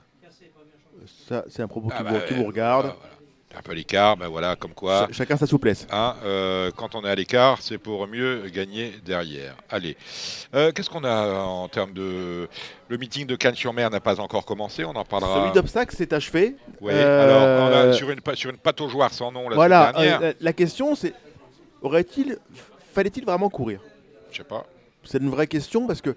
bon, on a eu la chance d'avoir très peu de chevaux accidentés dans cette réunion, mais on a vu des circonstances quand même particulières, avec notamment une chute euh, de Monty Saga sur le plat après une réception de l'avant-dernier dans un trou d'eau. Quoi. Donc, euh, il s'est pas, noyé le cheval. Non, ses, preneurs, oui, et son entourage aussi, j'imagine, mais euh, non, non, c'était quand même particulier et, peut-être un peu limite. Mais les seuls responsables sont les personnes sur place les acteurs ont considéré solidairement que Parce qu'il fallait à Cannes-sur-Mer la semaine dernière, il ne fallait pas être nageur, il fallait être surfeur. Ah, tout à fait. C'est ça, c'est ça. Jolie formule. Je ne sais bah pas ce qu'en pense Kevin, mais. Kevin bah, Ça tombe bien, il y a Bryce Denice qui était, qui était dans le coin. pour le surf, oui, c'est vrai qu'il habite chez, chez Bryce Denice. On ah non, mais non, vous êtes dans, dans l'Ouest. Voilà. C'était euh, ouais, non, c'était très très compliqué. C'était limite courable, franchement. Euh, bon. Hmm. Voilà, chacun se fera son opinion sur la question. On a sauvé la recette peut-être. Ouais, moi je garderai en mémoire l'exploit de Cyrano de Paille, c'est une super histoire. C'est un cheval qui est un vrai habitué du meeting, avec un entourage là aussi habitué du meeting, des gens qui aiment leurs chevaux, qui les ménagent. Je les connais pas. Ah, je, moi je, connais l'entraîneur, je connais moins le fils, parce que c'est le, le, problème des cheveux blancs. Avec l'âge, on, connaît plus les parents que les enfants. Mais euh, voilà, c'est des gens passionnés qui prennent le temps avec leurs chevaux. Et c'est vrai que voir un cheval d'âge réaliser la meilleure valeur de sa carrière à l'âge de 10 ans, ou ouais, m'abuse, c'est quand même fabuleux. Quand on nous parle de Ressenker, là c'est des belles histoires, ça montre que les chevaux on les aime, qu'on aime prendre le temps avec eux, et on aime optimiser euh, la carrière de ceux-ci. D'accord. Je n'attendais pas votre accord. Hein. Ah bon, très bien, d'accord. Bon, ben voilà qui est dit. bon, on a deux réunions, on a deux réunions et un Z5 lundi, deux réunions. Euh, samedi, on est à Chantilly, dimanche, on est à Pau pour une. Euh, c'est du mixte à Pau, hein, un galop mixte, hein. un mm. peu de plat, un peu de d'obstacles. Euh, Pau, on nous a rasé le quintet ce week-end. Hein. J'ai regardé le papier de. de, Quel week-end Ah, le week-end commence tôt chez vous. Enfin, vous êtes en week-end tout le temps. Quand Avanea, c'était quand mercredi? Mercredi à Pau, 50 contre 1. C'était guère mieux à Cannes-sur-Mer, mais ça, ça ne vous regarde pas, c'est au trop. Euh, le lendemain, on nous a quand même rasé le, le, quintet. Avanea n'avait pas de chance, j'ai regardé son papier derrière. Bah, Avanea n'avait pas de chance sur sa dernière course. Voilà, faut pas avoir vu sa dernière course. Quelqu'un qui était en. Ouais, le mec, le mec qui, est, qui est dans le coma pendant, pendant ouais, ou qui est parti en vacances, c'est les gens qui, qui, prennent des vacances. Mais nous, on est, est, luxe, tout le temps, on est dans, dans l'ordi, on, on peut pas y arriver. on a pas y arriver. À... Mm, mm, mm. Mais voilà, mais sur, sur les courses précédentes, c'était une chance. Mais c'était pas non plus une C'était pas lumineux. Hein. Non, non, Bon, bon. Il y a un auditeur d'RTL qui m'a insulté parce que j'avais donné ah. euh, le 7, alors c'était Grâce de Dieu. Il dit comment vous pouvez nous envoyer sur ce cheval-là? Grâce de Dieu, bah, je dis parce que euh, la course se prêtait à ce qu'elle euh, court bien. Moi, elle court mal, elle est 9 toujours. on ne pouvait pas s'attendre aussi dans ce terrain-là et une course menée tambour battant quand même, et par Miralago et par Starvina, c'est ça Oui, oui, tout à fait pas s'attendre à ça. non, non, c'était pas. Voilà. C'est compliqué. Ainsi vont les courses. On, les pense d'une certaine manière et on nous en sert d'autres. Allez, la première à Chantilly. Euh, en petit handicap, 8 au départ. Cédric, on, balaye. Hein, non, je vais laisser la Kevin la main. je rebondirai. Kevin, Kevin, donne son préféré et je donne le mien. Alors, euh, je, vais vous laisser, je vais vous laisser en couple. Voilà, en binôme. Euh, Kevin et Cédric. Vous attaquez et ping-pong. On y va.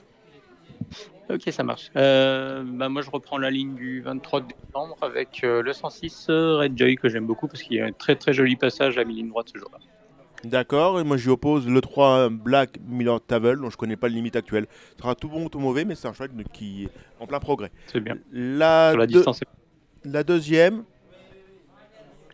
Euh, la deuxième, le 208 My Universe, il a mis un peu de temps à enclencher la dernière fois, mais je pense que ça vaut un petit 36-37, donc ça peut suffire pour gagner dans ce lot.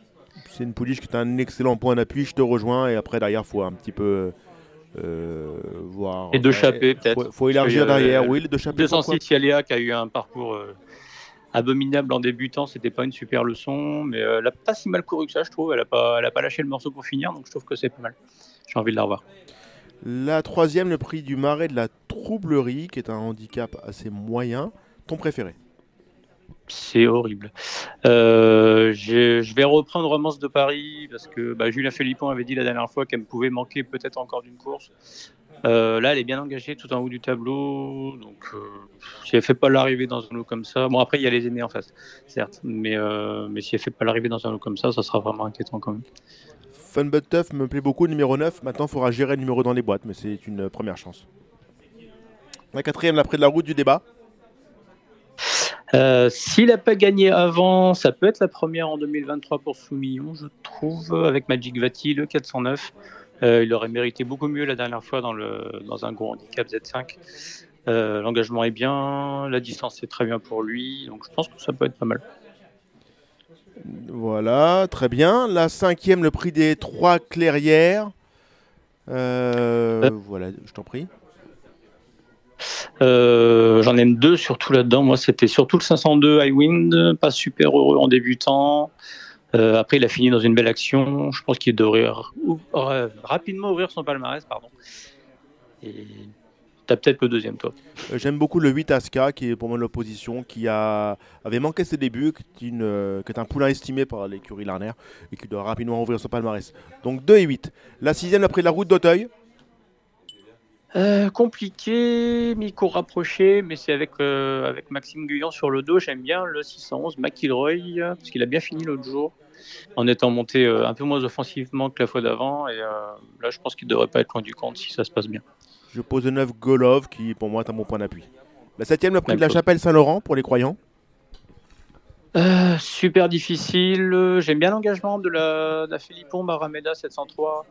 Euh, c'était trop long la dernière fois à Lyon. Elle a des bonnes lignes sur, euh, sur 14-1600 mètres. Je pense que ça devrait pas être trop trop mal si elle n'est pas prise de vitesse cette fois. J'oppose Las Maddox qui a pour une fois un numéro correct dans, dans les boîtes.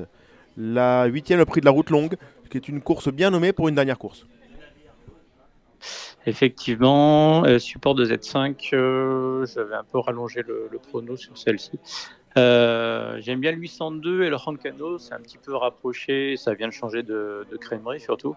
mais les œillères ont, apparemment ont fait leur effet. Il a battu des chevaux qui valaient 36-39 de, valeur. Donc, il, a, pris un, il a pris un kilo de, surcharge, mais je pense que c'est pas mal, ça peut, ça peut confirmer. Qu'est-ce que tu veux mettre derrière? Parce que j'ai compris que tu étais riche d'idées la course euh, ben, ouais, on a, on a mis deux trois petites choses derrière. J'aime bien le 809, elle va bien. C'était bien la dernière fois à ce niveau. Euh, le 806 Pressa Directa, parce qu'il y a ça n'a pas une grosse marge pour gagner, mais elle fait toutes ses courses, c'est assez sympa. Et en petit outsider, je commence à bien aimer Tirage. Les dernières fois, c'est pas nul du tout. Les fins de course sont assez correctes. Il y a un kilo de moins cette fois. Ça va bien finir par faire l'arrivée. Ça, ça, pourrait être pour demain. Dimanche, on va à Pau. Euh, T'as étudié? Un petit peu, ouais. Un petit peu euh, Un peu tout. Euh, ouais. Euh, dans la première, le 102 Kovrov, la ligne des débuts, a pas super bien répété, mais par contre, il a gagné avec de la marge. je pense que ça, doit pouvoir doubler. Il y a Bolivie dans ce lot-là qui a une valeur à peu près correcte, mais je pense que ça devrait suffire pour, gagner. à ce sujet, on va teaser, c'est qu'on va retrouver Jean-Claude Rouget samedi notre consultant de Paris Turf qui reprend du service et voilà qui va bien sûr nous éclairer sur ses partants du week-end notamment du début de meeting à, à Cannes-sur-Mer. Donc euh, voilà, je vous invite à retrouver cette, cette rubrique euh, souvent très éclairante pour les parieurs. La deuxième Très bien armée la réunion d'ailleurs. La deuxième Tu as fait l'obstacle ou euh, pas Pardon, ouais, ouais j'ai fait un petit peu. Vas-y, je t'en prie. Bah, 209 Ritano qui a gagné, qui a battu un petit peu les mêmes la dernière fois, ça doit confirmer parce que euh, la manière y était. Je lui ai opposé le 207 Irène de la Garde qui a pu être regardé un petit peu pour ça depuis sa dernière sortie à. Alors moi je vais faire un gros pari dans la réunion, c'est celui-là. 208 euh, Helios de la Bruni, on a préparé ça. Dernièrement c'était contre les Purs. On retrouve les seuls anglos. C'est son bon engagement du meeting. C'est un cheval d'âge, un cheval qui a, assez peu couru, un cheval malgré tout qui, qui, a beaucoup de potentiel, qui fait très bien peau et qui me paraît très bien engagé ici. Au vu de sa musique récente, on va toucher une cote. Je pense qu'on va toucher entre 5 et 7. Et voilà, c'est mon pari. J'oppose évidemment, comme toi, le 7 Irène de la Garde et 9 Ritano qui court un peu beaucoup en, de façon rapprochée. Trois courses en un peu plus d'un mois.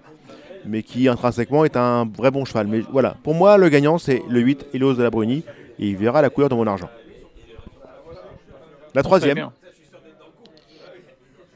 La troisième, euh, j'ai tenté 309 Diva Dulu et 308 Aura Horace, qui ont un petit peu le même profil. Elles ont pas mal fini en débutant. Ça devrait courir en progrès toutes les deux. Donc euh, j'en vois bien gagner une de ces deux-là. 308 Aura Horace, euh, j'insiste, même si j'ai pas vu grand chose en débutant, mais la piste était trop galopante pour elle. C'est une jument qui avait été programmée pour courir plus tôt et qui est estimée par François Nicole. J'espère l'avoir accusé des progrès. Si elle venait pas faire l'arrivée là, je serais inquiet pour elle. La quatrième, on retourne en plat. On retourne en plat et donc comme je disais tout à l'heure, euh, Jean-Claude Rouget super bien euh, armé dans cette réunion-là. Il présentera ici le 404 Chambol-Musigny. La dernière fois c'était super bien, elle a très bien fini avec le port des œillères qu'on lui remet ce coup-ci. Donc ça devrait pas être loin du compte, surtout dans ce lot-là qui est vraiment pas fameux. C'est certes pas un grand cru, si vous me permettez le jeu de mots, mais c'est vrai que dans ces catégories-là, face à une telle opposition, elle doit bien faire, même s'il faudra évidemment redouter les débutantes dont on, par définition, ne connaît pas la valeur. Avec notamment une euh, débutante parée de la casaque de François-Xavier Bartras, chez François Rowe. Ça rappelle de, bons souvenirs au, dans la Voilà, à certains d'entre nous. Là, ensuite, on arrive sur la cinquième. On retourne en steeple. Un lot très moyen, très ordinaire. Si t'en vois un, te gêne pas, mais pour moi, je ferai l'impasse. J'ai tenté timidement le 501 In the il connaît pas encore Pau, par contre, il va falloir qu'il s'adapte au profil, mais il vient de bien gagner, donc je, pense que dans ce là ça doit pouvoir suffire pour gagner. La sixième, à part le 10, Lady Martinine, le 5, One Story, qu'est-ce que tu peux ajouter? Euh, même que toi, j'ai tenté Bougias et Oula la dernière fois, c'était pas si mal. Ils, sont, ils ont des numéros ou pas? 601 et 602. Merci beaucoup. La septième, là encore, le festival Rouget euh, continue, c'est ça, non? D'avoir un Rouget, non? C'est ça, ouais. C'est ça, ouais, 708 Grand Prince. Super début la dernière fois. Oui. Qu'est-ce que tu opposes? Euh, j'ai mis, j'ai mis, j'ai mis 711 Besdix. Il y a des bonnes lignes. À Boris, c'était pas trop mal. Faut qu'il s'adapte au sable, hein, c'est toujours pareil. Mais, euh, mais ça pourrait être pas mal. Et puis 701, c'est un Sever qui était très joué en débutant, donc ça se reprend, je pense. Euh, le, oui, l'avantage des Brogis, c'est qu'ils s'entraînaient sur place, donc ils doivent connaître le parcours et la surface. Donc je pense que si Simonet y va, c'est que les chevaux doivent bien travailler sur le parcours. Mais j'ai presque une préférence pour Dakarov en termes de ligne, mais c'est vrai que la montre de Yoritz, Mendizabal, fait pencher vers le 11. Mais au, papier, pour moi, c'est plus le 9 Dakarov. Mais voilà. Les deux ont leur chance. Ouais, les deux, ont une chance euh, relative. Huitième, euh, huitième, le prix Jean de Toriac. Euh, timidement, le 803 Joshua Moon, le lot et moi relevé que la dernière fois dans un quintet Z5, euh, donc ça se reprend, je pense, là-dedans. J'aime bien là Crazy Lucas, dont, euh, Emmanuel Clélieu nous avait dit du bien dans cette même émission. Il avait dit que c'était un. Il a pris son temps et que c'était un élément qui, qu'il estimait un peu. Progresse bien. Voilà, donc mm, voilà pourquoi ça, mérite euh, crédit à mes yeux malgré le top weight. Bon, voilà, on a tout, on a tout vu, Dominique. Mais non. Non. Non. Il a quinté de lundi, ça, non? Eh, Il a quinté de lundi. Alors, bah oui, premier quinté euh, sur euh, le gazon de l'année. Tranquillement. Ouais, ouais, non, le prix de Marseille. Euh, oh, on a déjà mal à la tête. On regardait partant, euh, j'ai regardé comme ça. J'ai pas fait de pronostic.